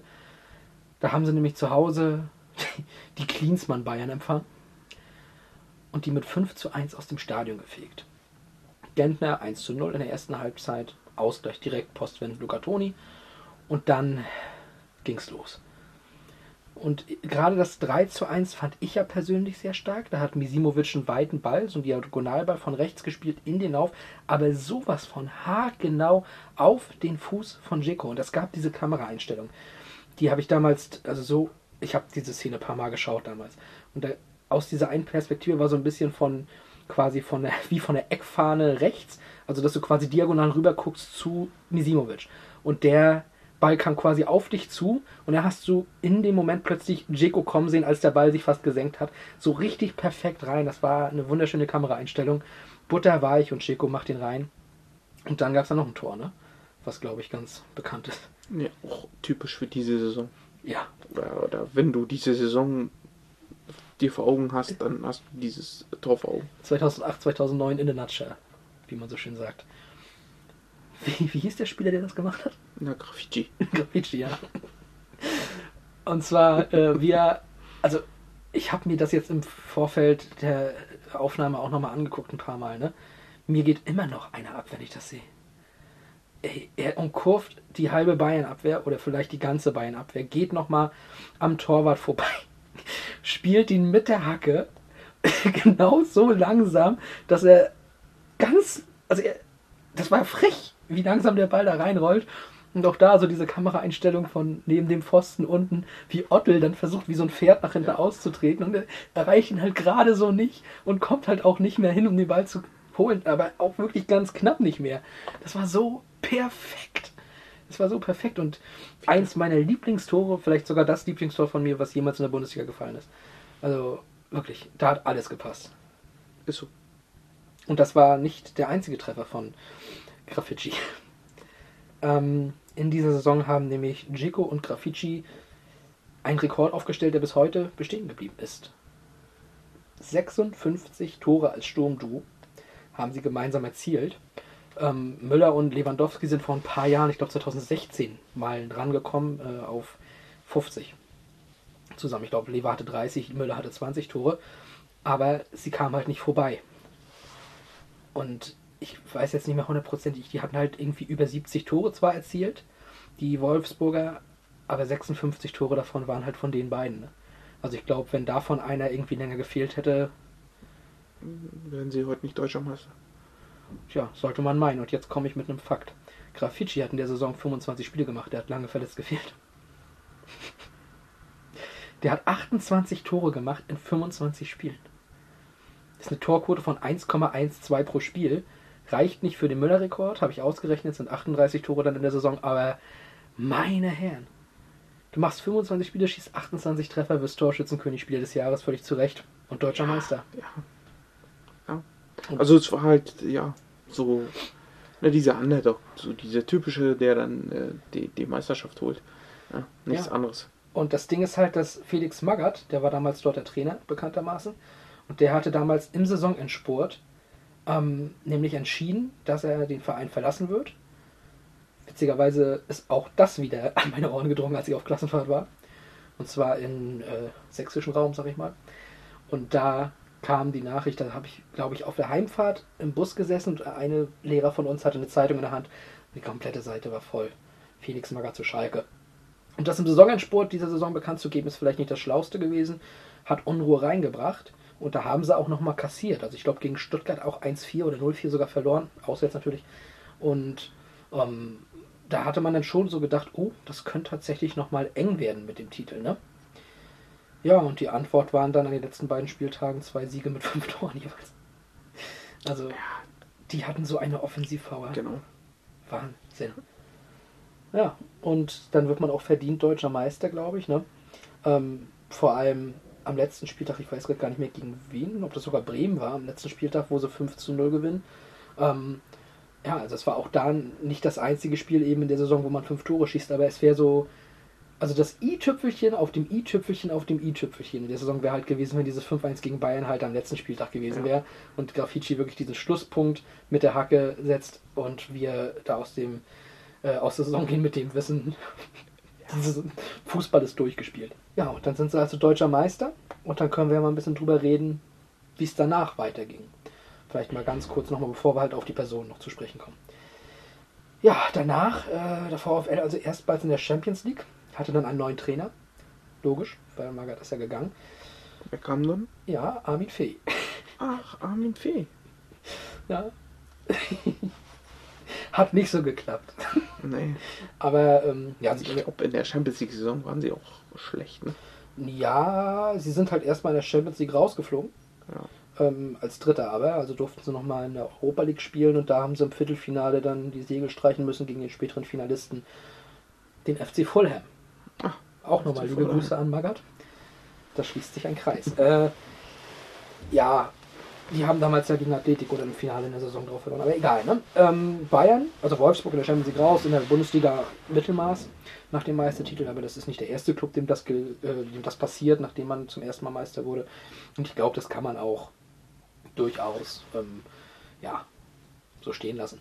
Da muss man, glaube ich, nicht groß irgendwie nochmal draufhauen. Ähm, Bayern München hat ja Louis van Gaal geholt. Die sind ja ins Champions League-Finale eingezogen in der Saison drauf. Also da hat man sich von Klinsmann erholt, ne? Interessant finde ich aber, äh, wenn man über die Absteiger redet der Saison, weil das sind ganz besondere Absteiger in dem Jahr gewesen. Wir reden ja hier vom KSC selbstverständlich, ähm, von Arminia Bielefeld und von Energie Cottbus. Das haben wir ja schon mal eingangs gesagt. Diese drei Mannschaften sind halt ähm, das erste Mal, dass ein Team von denen wieder zurück in die Bundesliga kam, war jetzt zu diesem Jahr Arminia Bielefeld. Die Mannschaften, die in dem Jahr abgestiegen sind, sind komplett in der Versenkung erstmal verschwunden. Waren alle nachher Drittligisten, Viertligisten auch, ne? Muss man ja auch ähm, leider so sagen. Heute auch Viertligist immer noch und oder wieder. Ja, also diese drei Absteiger sind schon eine besondere Art von Absteigern gewesen, weil damals war schon üblich so, dass du dann so zwei vielleicht hast, die dann erstmal eine Zeit lang in der zweiten Liga dümpeln, aber du hast eigentlich immer eine Fahrstuhlmannschaft dabei gehabt. So Nürnberg, Bielefeld, Bochum, so Genau. was runtergeht und wieder raufkommt. Oder halt mal so einen überraschenden Absteiger wie ähm, Gladbach, die dann auch sofort wieder hochkommen oder so, ne? Ja, aber du hast ja auch dann immer wieder welche dabei, von denen du es eigentlich denkst. Die, die kommen nächstes Jahr wieder zurück und bleiben dann aber trotzdem ein paar Jährchen da. Ja, ich glaube äh, jetzt über schon den- drei. Über den HSV reden So, wir wann anders. HSV. Reden wir doch lieber über positive Dinge, ne? Dortmund zum Beispiel. Dortmund äh, hat unter, Euro unter Europa Klopp die League erreicht. Äh, nee, hat unter Klopp die Europa League erreicht im Jahr drauf, ne? Und äh, Stuttgart zum Beispiel mit Bubble im Jahr darauf Sechster gewesen. Ähm, durchaus in, in Ordnung. Aber auch wenn man da sagen muss zu Stuttgart, ähm, die hatten damals noch andere Ansprüche. Also da war schon so, dass die eigentlich schon so Top 3 erreichen wollten. Ne? Und daher war das vielleicht sogar schon eher schwach. Bisschen schwächer als das war aber Hertha. Die haben Favre dann in der Saison auch entlassen müssen. Nach Rang 4 zuvor, also in der Saison, wo unser Vierter jetzt, die wir besprochen haben, äh, musste man dann Favre gehen lassen und Funkel holen und dann abgeschlagen Tabellenletzter werden. Ich bin ehrlich, habe mich totgelacht damals. Ähm, hat Spaß gemacht. Ja, und Schalke 04 kann man auch nochmal besprechen, weil die hatten wir ja vorhin auch gerade noch, ne? Die sind Vizemeister geworden. Mit welchem Trainer? Mit dem Felix. Felix, Felix. Magath. Und die waren am 28. Spieltag sogar kurz mal Tabellenführer. Also die, die hatten auch nur fünf Punkte Rückstand auf. Natürlich die Bayern mit Louis van Gaal. Da, also so schlecht war es nicht, ne? Der Magath, der konnte schon. Der Magath, der konnte schon. Und ich finde, der, der konnte so gut, dass wir uns eigentlich auch mal ein bisschen genauer diesem Felix widmen können, oder? Ja. Und bevor wir, bevor wir das jetzt tun, hören wir uns doch mal was ganz Wichtiges zu ihm an. Sie selber haben ja auch nie unter großer Haarproblematik gelitten. Insofern. Da merkt, dann, da merkt man wieder, dass sie noch ein bisschen jünger sind als ich. Wenn sie äh, mich mal früher gesehen hätten, also ja, da wären sie jetzt erstaunt. Ja. Also, es, will mal sagen, es, es gab Zeiten, das war natürlich nicht im bezahlten Fußball, das war damals noch in der höchsten Amateurliga. In Aschaffenburg damals in? Asch, da in Aschaffenburg in Hessen, da standen die Zuschauer draußen und haben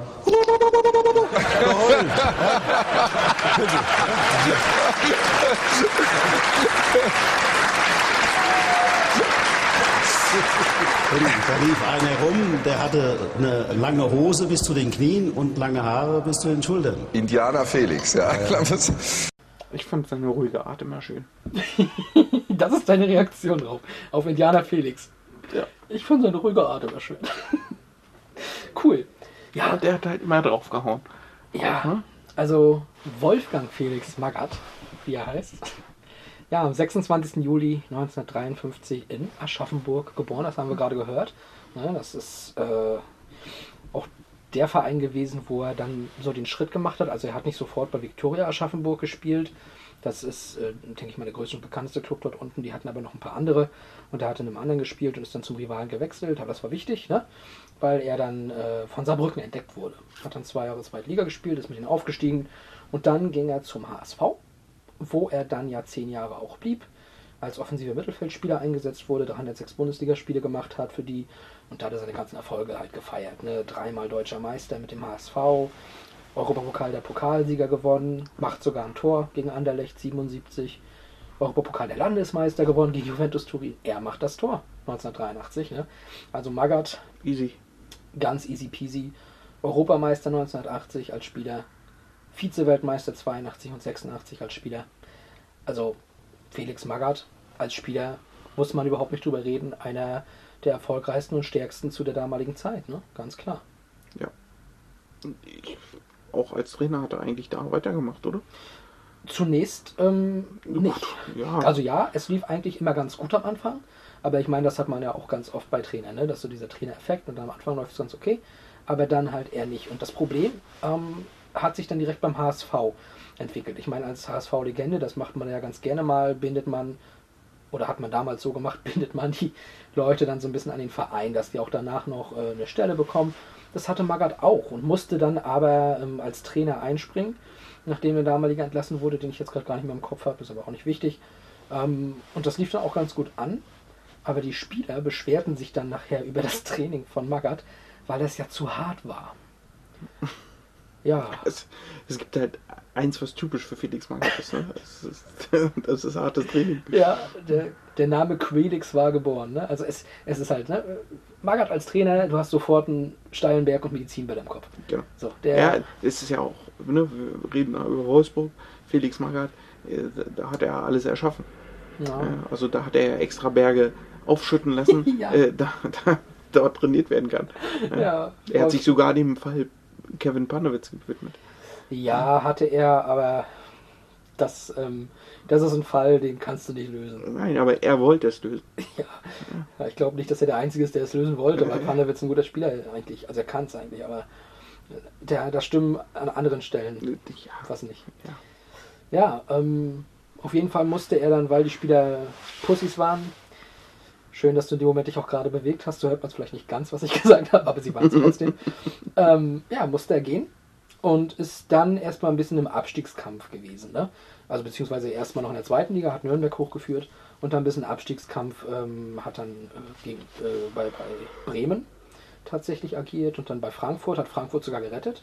Mhm. Äh, 2000 war das, nach dem Jörg Berger Rettungsding, hat dann sogar auch lange gesagt, das ist sein größter Erfolg gewesen als Trainer. Und dann kam die Zeit, die ihn so ein bisschen definiert hat im Sinne von erfolgreicher Trainer. Dann kam er nämlich zum VfB Stuttgart. Und ich finde, da hat man natürlich auch das Erste gesehen, was ihn dann später auszeichnen sollte. Das war die Arbeit mit jungen Spielern. Die jungen Wilden vom VfB sind, glaube ich, auch allen bekannt. Ne? Das waren dann die Zeiten mit Alexander Chleb und äh, mit, mit Kevin Kurani natürlich, der damals auch noch blutjung war. Und die haben die Liga mit ihrem unbekümmerten Offensivfußball halt aufgemischt. Der hat den Philipp Lahm ausgeliehen von Bayern München äh, und hatte den dann dabei. Ja, und hat da mit dazu beigetragen, dass Philipp Lahm später das wurde, was er in unserer ersten Folge dann auch, ähm, ja, was be besprochen wurde, was er Auf war. jeden ne? Fall. Und deswegen, also die Jugendarbeit bei Felix Magath, die kam nie zu kurz. Nein, kam nie zu kurz. Das ist die äh, richtige Reaktion darauf, genau. So, ja, also mit Stuttgart 2003 Vizemeister geworden und in der Saison danach auch gezeigt, hey, das ist nicht so ein Eintagsding gewesen. Ähm, wir haben die Champions League mal ganz kurz aufgemischt und haben dort Manchester United unter anderem 2 zu 1 besiegt. Imre Sabic hat unter anderem damals ja getroffen ne? und Manchester United zur damaligen Zeit mit Sir Alex Ferguson, das war ein Riesending. Also da hat, da hat er vieles geleistet und wenn du als Trainer vieles leistest, dann wird ein Verein in Deutschland oftmals, oder nicht nur als Trainer, wenn du was leistest in Deutschland, wird ein Verein immer auf dich aufmerksam. Ähm, selbst wenn du bei Alemannia Aachen ein bisschen was leistest, dann, selbst dann. Selbst dann. Selbst dann. Oder in Cottbus als Stürmer. Oder in der zweiten Liga. Ja, bei Cottbus zum Beispiel. Heute ist man dann Joker in Freiburg. Aber vorher lässt man sich nochmal verbrennen in München. Wer sich da aber nicht verbrannt hat, war Felix Magath, der in München dann Trainer wurde und bis heute etwas geschafft hat, was vor ihm und nach ihm niemals jemand mehr geschafft hat. Er hat das Double verteidigt. Er hat 2005 das Double gewonnen, er hat 2006 das Double gewonnen. Und das hat vor ihm und nach ihm bisher noch keiner geschafft. Das hat auch Pep Guardiola nicht geschafft. Bayern hat zwar das Double als Verein mal ab und zu noch verteidigt. Zum Beispiel 2012, 2013 werden sie mit beim Triple, natürlich hast du dann auch den Pokal und das Dings gewonnen. Im Jahr drauf ähm, hat aber Pep Guardiola diesen Titel geholt. Also ein Trainer hat diesen, dieses Double in Deutschland nie zweimal nacheinander geholt. Kovac, dann Flick und so, ne? Deswegen ähm, Hut ab immer noch an Felix Magath, das ist keinem weiteren gelungen. Was auch keinem weiteren gelungen ist, ist zwei Jahre in Folge in Kaiserslautern Meister zu werden. Aber auch das hat er ja geschafft in den beiden Jahren. Liebe Grüße. Ja, und ähm, musste dann aber eben gehen, weil dann der Erfolg im Jahr drauf doch ein bisschen ausblieb. Ne? Und ich glaube, dann ist so ein bisschen was passiert, und zwar als er nach Wolfsburg ging, wo das zweite, was ihn heute ausmacht, neben, oder das dritte, neben Quelix und ähm, der Arbeit mit jungen Spielern, ist, glaube ich, eine dritte Sache beim Magazin äh, im Kopf, und zwar die des Einkäufers oder auch absolut Herrschers, wenn man so will. Denn in Wolfsburg hat er nun mal auch wirklich jede Position da in der sportlichen Leitung übernommen. Trainerposten. Äh, hat, Nicht nur das, ne? Genau, Trainerposten, er hat die Managerposten, ähm, hier die sportliche Leitung, wie gesagt, technischer Direktor, er hat dort alles gemacht. Ne? Ja, also- T-Shirts bedruckt, Genau. ne? Ja. Also ich, gelesen, ich weiß noch, geschrieben, Titelsong äh, geschrieben, Titelsong gesungen. ein ganz großer Fakt war damals auch, er wollte unbedingt die Kamera von der einen Tribüne auf die andere Seite aus, auf die Gegentribüne haben. Die Fernsehkameras. Ja, die Fernsehkameras. Also das war ein riesengroßer Aufwand, das hat Millionen gekostet. Weißt du, warum er das wollte? Es gab einen Grund, aber ich weiß nicht mehr, was es genau war. Und waren die jetzt vorher so, dass die auf die Bänke gerichtet waren oder waren die vorher so, dass die von den, also hinter die Bänken waren? Vorher waren sie so. Warte mal, jetzt muss ich mal überlegen. Auf jeden Fall ist es heute noch so, Wie er es gemacht hat. wie er es gemacht hat. Und ich meine, dass, Ich glaube, jetzt sieht man die Bänke. also jetzt sieht man, sind die Bänke quasi auf der anderen Seite. Mhm. Interessant. Warum hat er das gemacht? Ja, das Das müsste ist, man. ja, also ich weiß, du hast ja gerade schon gesagt, es gab einen Grund, aber Es, das war damals ich, ein Thema auf jeden Fall, Mhm. wo ich mich auch, ja, wo ich so dachte, okay, der managt halt alles. Ja. Will alles so haben, wie er das möchte, bringt dann aber auch gewissen Erfolg. in dem Fall hat er Erfolg gebracht, weil man muss sagen, die hatten in den beiden Jahren davor ganz knapp die Klasse gehalten. 2006 durch ein 2 zu 2 am letzten Spieltag. Wolfsburg war aber auch immer ein Verein, wo ich sage, boah, nein, was, was, was soll er in der Bundesliga? Ist wie Hoffenheim. ja, äh, abs absolut richtig. Also, äh, ich sag mal jetzt mit dem neuen Stadion, was sie gebaut hatten, dann ja vor ein paar Jahrzehnten auch schon, 2003 eröffnet worden oder Ja. zwei. da ging es dann, aber in dem alten Stadion dann noch, da habe ich mich immer gefragt, boah, was wollen die überhaupt in der Bundesliga? Ja, da waren sie halt die leuchtend grünen Leute mit Roy Preger. Genau, Das war es auch. Mehr hatten sie nicht. mit Roy Preger. Ja, und Effenberg ganz kurz mal dann nachher noch, 2002. Ja. Ähm, ja, das ist schon richtig. Also Wolfsburg ist natürlich auch so eine Mannschaft. Gut, inzwischen hast du die irgendwo, haben sie sich ähnlich wie Leverkusen halt so etabliert, dass man sagt, ja klar, ist ein scheiß Werksteam und ja, ähm, wenn sie gegeneinander spielen, ist es immer noch ein Retortico oder ein äh, Quatschico oder was weiß ich, aber es ist, oder Betriebsausflug oder so. Ähm, aber es ist halt wie Leverkusen inzwischen, ich sag mal, etabliert in dem Sinne, dass sie sind halt Bundesligist und man hat sich damit abgefunden. Ne? Ja. Man muss es nicht gut finden, aber es ist so. Und dennoch weiß ich noch, wie ich 2006 und auch 2007, als sie im Abstiegskampf steckten, so gedacht habe, das wäre schon geil, wenn die runtergehen würden. Und das haben sie aber 2007 eben nicht getan. Augenthaler hat sie quasi nochmal gerettet. Vier Fragen, vier Antworten. Die Fragen stelle ich, die Antworten gebe ich auch. Das ist das Stichwort. Ähm, am Ende mussten Aachen und Mainz runter, was jetzt auch nicht so viel schlechter war.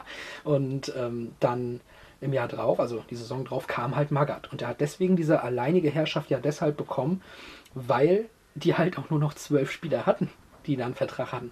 Und er musste sich quasi selber seine ganze Mannschaft zusammenstellen. Und vielleicht war das damals so der Moment, wo er kaufsüchtig wurde. Und ja. äh, das ist eine Krankheit, die kann man bekämpfen. Und das hat dann, oder ist dann in den Folgejahren bei ihm natürlich dann auch noch mit geschwungen, immer wieder. Ey, der hatte doch, also teilweise hat er doch 40 Mann im Kader gehabt. Ja. Ich weiß jetzt nicht, ob es in Wolfsburg oder auf Schalke war. also in, in, Wolfsburg hatte 2011, 2012, er sollte ja nochmal später zurückkommen, hat er in einem Pflichtspiel den 36. Bundesligaspieler in einer Saison eingesetzt. Also du, das ist die eine Sache, so viele Spieler im Kader zu haben. Es ist eine andere Sache, sie auch noch alle einzusetzen. Ja. Vielleicht ein paar kleine Highlights. Ähm, so vom Ramschkönig Magath. Ich habe mal ein paar rausgeschrieben. Das war ja dann auch so, dass der sich dann teilweise Spieler geholt hat. Die waren Jahre vorher mal ganz okay bei Bochum oder Köln. Und dann gräbt er die aus, wo man sich gefragt hat, wo waren die oder wo, wo, wo findest du diese Spieler? Sebastian Schinzi-Lords hat er zu einer Zeit zurückgeholt, wo keiner mehr wusste, dass dieser Spieler überhaupt noch eine Karriere hat. Der hat zu Wolfsburg Tunschei geholt. Tunschei Sandli, falls der äh, einigen noch was sagt. Der, der hat Brazzo dahin geholt. Als Spieler. Ey, unfassbar. Aber auch Edu und Ali Karimi nach Schalke. Ja? So, Karimi haben sie damals mal in München geholt, als große Hoffnung aus dem Iran, der neue Ali Dai, wenn man so will, ne? Und der hat halt nie eingeschlagen. Der hat halt nicht funktioniert. Aber auch Edu hat der hat Champions League gespielt für Schalke und getroffen. Der hat, der hat Inter rausgeschossen. Ja, aber so eine Sachen halt auch. Felix Magath halt, der hat auch einen Raul geholt. Und einen Hüntener. Genau, Hüntener. das, als Haupt du meine Notizen liest, äh, genau. Er hat nämlich auch gute Spieler geholt. Also es waren nicht alles Fehlschläge. Es war natürlich, also wenn ich mir einen Raul äh, hole, dann weiß ich, das wird jetzt hier kein Flop. Ja, dazu, Grafici? Grafici, weiß ich, ich glaube, den hat er auch geholt und Chico hat er auch geholt, genau. Misimovic also, hat er geholt. Ja. Also das sind natürlich auch richtig gute Transfers gewesen. Müssen wir gar nicht groß äh, drüber reden. Ne? Aber ähm, eben auch viele junge Spieler. Und er ist ja dann eben, wie wir schon gesagt haben, von Wolfsburg nach Schalke gegangen und da hat er sehr viele aus der Jugend, aus der knappen Spiele, die damals noch was war, hat er ja hochgeholt. Und da reden wir von Julian Draxler zum Beispiel. Ja. So, wir reden auch von Leuten wie Christopher Moritz, der jetzt vielleicht heute nicht unbedingt Champions League spielt, aber der hat auch eine Karriere in der Bundesliga und zweiten Liga gefeiert, ne? So, und äh, Lukas Schmitz. Neuer hat er dann auch noch geformt? Ja, genau. Lukas Schmitz hieß der, glaube ich. Der war nachher auch noch mal bei Düsseldorf, hat jetzt nicht die große Karriere. War, ich glaube, äh, der spielt bei Köln jetzt. Kann sein. Äh, Vasilios Pliazikas sagt mir noch was. Ähm, der hat auch nicht mehr viel gerissen. Aber Kofi Annan. Kofi Annan hieß der nicht. Kofi Annan war der äh, UN. Generalsekretär. Ja, und das war ah. doch der Neffe von dem, oder? Ja, aber er hieß nicht Kofi, der hieß nee, Kofi war er. Ich weiß, aber ne, ich, Annan heißt er. Ja, äh, das ist richtig, den hat er auch. Also auf jeden Fall hat er auch in der Jugend äh, gearbeitet. Und ähm, das muss man ihm natürlich dann auch, also hat er weiter durchgeführt. Trotz seiner Kaufrausch-Geschichten hat er immer noch die mitgebracht. Felix Magath bei Shopping Queen würde ich gerne mal sehen so eine Fußballausgabe Shopping Queen mit Felix Magath. Er hat 500 Euro und kann sich jeden Spieler kaufen. nee, Kleidung. Kleidung. Also so, ja. weiß nicht, so ein Cocktailkleid oder sowas für die, für die Frau. Oder ein Hochzeitsoutfit für die Frau für maximal 500 Euro. Felix Magath macht da mit, natürlich äh, Effenberg für Claudia, ne? Pierre-Michel Lasogga für seine Mutter. Ja, Peter Neurohr. Peter Neurohr und Dennis Diekmeyer noch für seine Frau. Mhm. Da haben wir sie alle. So, und dann. Äh, Peter Neurorelle mit seinem Panamera. Ja. ja, und auf, auf dem Weg sieht er irgendeine Geschäftsstelle, wo gerade ein Trainer seine Taschen gepackt hat und kommt nie beim Geschäft an. Ja, ähm, ähm, Kurani auch noch. Bei Stuttgart hat er natürlich auch rausgebracht, haben wir ja schon mal gesagt. Ne? Also das hat alles geklappt. Und hat dann, nachdem er bei Schalke eben auch rausgeflogen wurde, man muss dazu sagen, der ist ja auch auf Schalke bis heute nicht unbedingt so angesehen, ähm, von wegen, ey, wir haben mit ihm die Vizemeisterschaft geholt und ey, er hat uns das vorbereitet, was Rangnick dann danach übernommen hat und hier Inter rausgehauen und so, ne? Ähm, das hat Magath so wird Magath da ja nicht gesehen. Magath wird als der Diktator gesehen, Ja. der dort ähm, ja, mit eiserner Hand geherrscht hat. Und das Aber war. hat der eigentlich einen Sportdirektor? Du, Kaiserslautern hatte auch mal einen Sportdirektor, aber das war Markus Schupp und das ist nur ein Bauernopfer gewesen dann. Auch Damit- das Held war ja auch so. Nur der, der, äh, Ist ja bis heute ja eigentlich. ja. Nein, nein, Horst Held ist schon okay. Ähm, macht schon auch gute Arbeit, glaube ich. Aber Magath brauchte das, diese Macht. Magath, ja, für den war es von da an notwendig, dass er dann auch sehr viel das Sagen hat. Und ähm, das hat nicht immer mehr gut geklappt, weil das irgendwo nicht mehr zur aktuellen Zeit passt, glaube ich. Daran ist er dann vielleicht auch gescheitert, A, auf Schalke, obwohl entweder schaffst du Schalke oder Schalke schafft dich. Und eigentlich ist es nur noch so, dass Schalke dich schafft heutzutage. Ähm, Wolfsburg danach zu sehr, glaube ich, mit den Erfolgen 2009, mit denen man sich viel versaut hat. Und ja, danach war man dann noch kurz in Fulham, wie wir gehört haben, äh, in China und ist heute Berater von einigen Vereinen, unter anderem den Würzburger Kickers. Und ja, ansonsten sieht man ihn ja selten jetzt nur noch, ab und zu mal im Doppelpass. Ne? Ich habe ihn lange nicht mehr gesehen, muss ich ganz ehrlich sagen. Also ich weiß nur, dass äh, Philipp Weikert mir mal gesagt hat, dass er ein ganz, ganz großer Fan von Felix Magath ist. Ja, ich fand seine Art und Weise, wie er auch, auch wenn er 40 Spieler hat im Kader, ist es doch ein interessantes System, was er sich da aufbaut. Er baut halt, also jeder muss Leistung bringen. Jeder, auch wenn du, ich sag mal, wenn du 25 Spieler im Kader hast,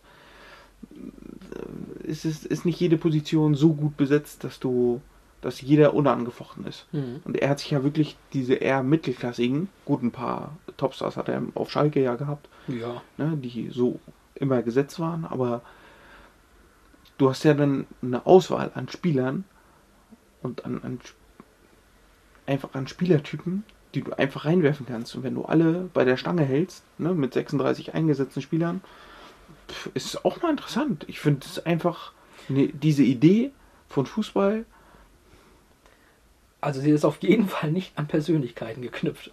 Nee, es, es ging einfach ums System. Ja, der Verein ist größer als jeder Spieler, aber ich bin größer als der Verein. Ja. Das ist das Credo von Felix Magath. Und das Credo von Jan Arge Fjordhoft nach dem Klassenerhalt 2000. Auf die Frage, ob denn auch Felix Magath die Titanic gerettet hatte, was ja über Jörg Berger im Jahr davor gesagt wurde, sagte Fjordhoft damals, ob Felix Magath die Titanic gerettet hätte, weiß ich nicht. Aber die Überlebenden wären topfit gewesen. Und ich glaube, das fasst zusammen. Wahrscheinlich hätten sie etwa 40 Leute überlebt, aber die hätten dann auch die Meisterschaft geholt. Wären die ja so fit gewesen, dass sie die anderen Leute dann auch gerettet hätten. So.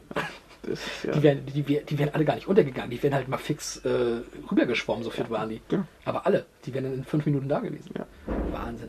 Philipp, das war heute mal eine doch ähm, relativ lange Geschichte, glaube ich. Ähm, was natürlich dem geschuldet war, dass wir heute nicht über ein Spiel geredet haben, sondern im Grunde über 34 mal neun Spiele. Zusammengefasst, so kurz es eben ging. Das musste man mal ein bisschen anders machen. Das heißt nicht, dass es in den nächsten Folgen dann äh, so weiterlaufen wird, dass wir es so machen. Wir werden natürlich auch in den nächsten Folgen wieder äh, ganz normal über alle möglichen Weihnachten vor der Tür. Richtig. Die nächste Folge ist am Heiligen Abend, Philipp. Auch da werden wir eine Folge raushauen. Da werden wir eine richtig schöne Weihnachtsfolge machen. Darauf freue ich mich auch schon ganz besonders. Da werden wir auch ein ganz schönes Spiel bestimmt raussuchen und einen ganz, ganz tollen, äh, eine ganz, ganz tolle Persönlichkeit. Da bin ich mir ganz sicher. Ja, ich denke mal, wir werden irgendein Spiel aus dem arabischen Raum nehmen, was am 24.12. dann noch stattgefunden hat. Genau. Und äh, irgendein Spieler, der Nikolaus heißt. Genau. Oder den Bischof selbst. Ja, Das kriegen wir. interessant an. Das ist, das ist super. Wir finden eins. Und äh, nee, aber das wird bestimmt eine ganz gute Sache. Und dann werden wir noch was äh, bekannt geben für die äh, Woche danach, wenn man so will. Was wir jetzt schon bekannt geben können, ist, dass wir neben einem Twitter-Account inzwischen auch einen Instagram-Account haben. Auch da heißen wir Pass ins Leere. Da könnt ihr uns auch gerne mal followen. Äh, da werden dann auch immer, wenn die neuen Folgen ähm, kommen, die Links gepostet mit kleiner Benachrichtigung und hier und da auch mal so das ein oder andere Zitat, denke ich. Ne? Vielleicht auch mal, wenn wir mal irgendwas sehen, was uns einfällt, woran wir gerade denken müssen. irgendein nostalgisches Bild aus der Fußballvergangenheit. Da werdet ihr auf jeden Fall auch Content bekommen und könnt uns natürlich auch kontaktieren. Das könnt ihr bei Twitter genauso machen. Wir freuen uns über alles, was reinkommt. Und ihr könnt das hier, was wir hier machen, auch gerne euren Freunden erzählen, es teilen, sodass wir hier ein paar Hörer mehr bekommen. Philipp. So ist es. Ich habe nichts mehr hinzuzufügen. Dann schließen wir die Episode doch an dieser Stelle. Wünschen euch da draußen eine schöne Vorweihnachtszeit erstmal noch. Genau. Macht fleißig alle Türen auf, aber immer erst, wenn der Tag gekommen ist bei eurem Adventskalender. Und noch viel wichtiger. Man kann ja schon mal luschen. Man kann ja schon mal luschern. Ja, schönes Schlusswort. Wir hören uns dann in zwei Wochen. Bis dahin, bleibt gesund. Genau, macht's gut.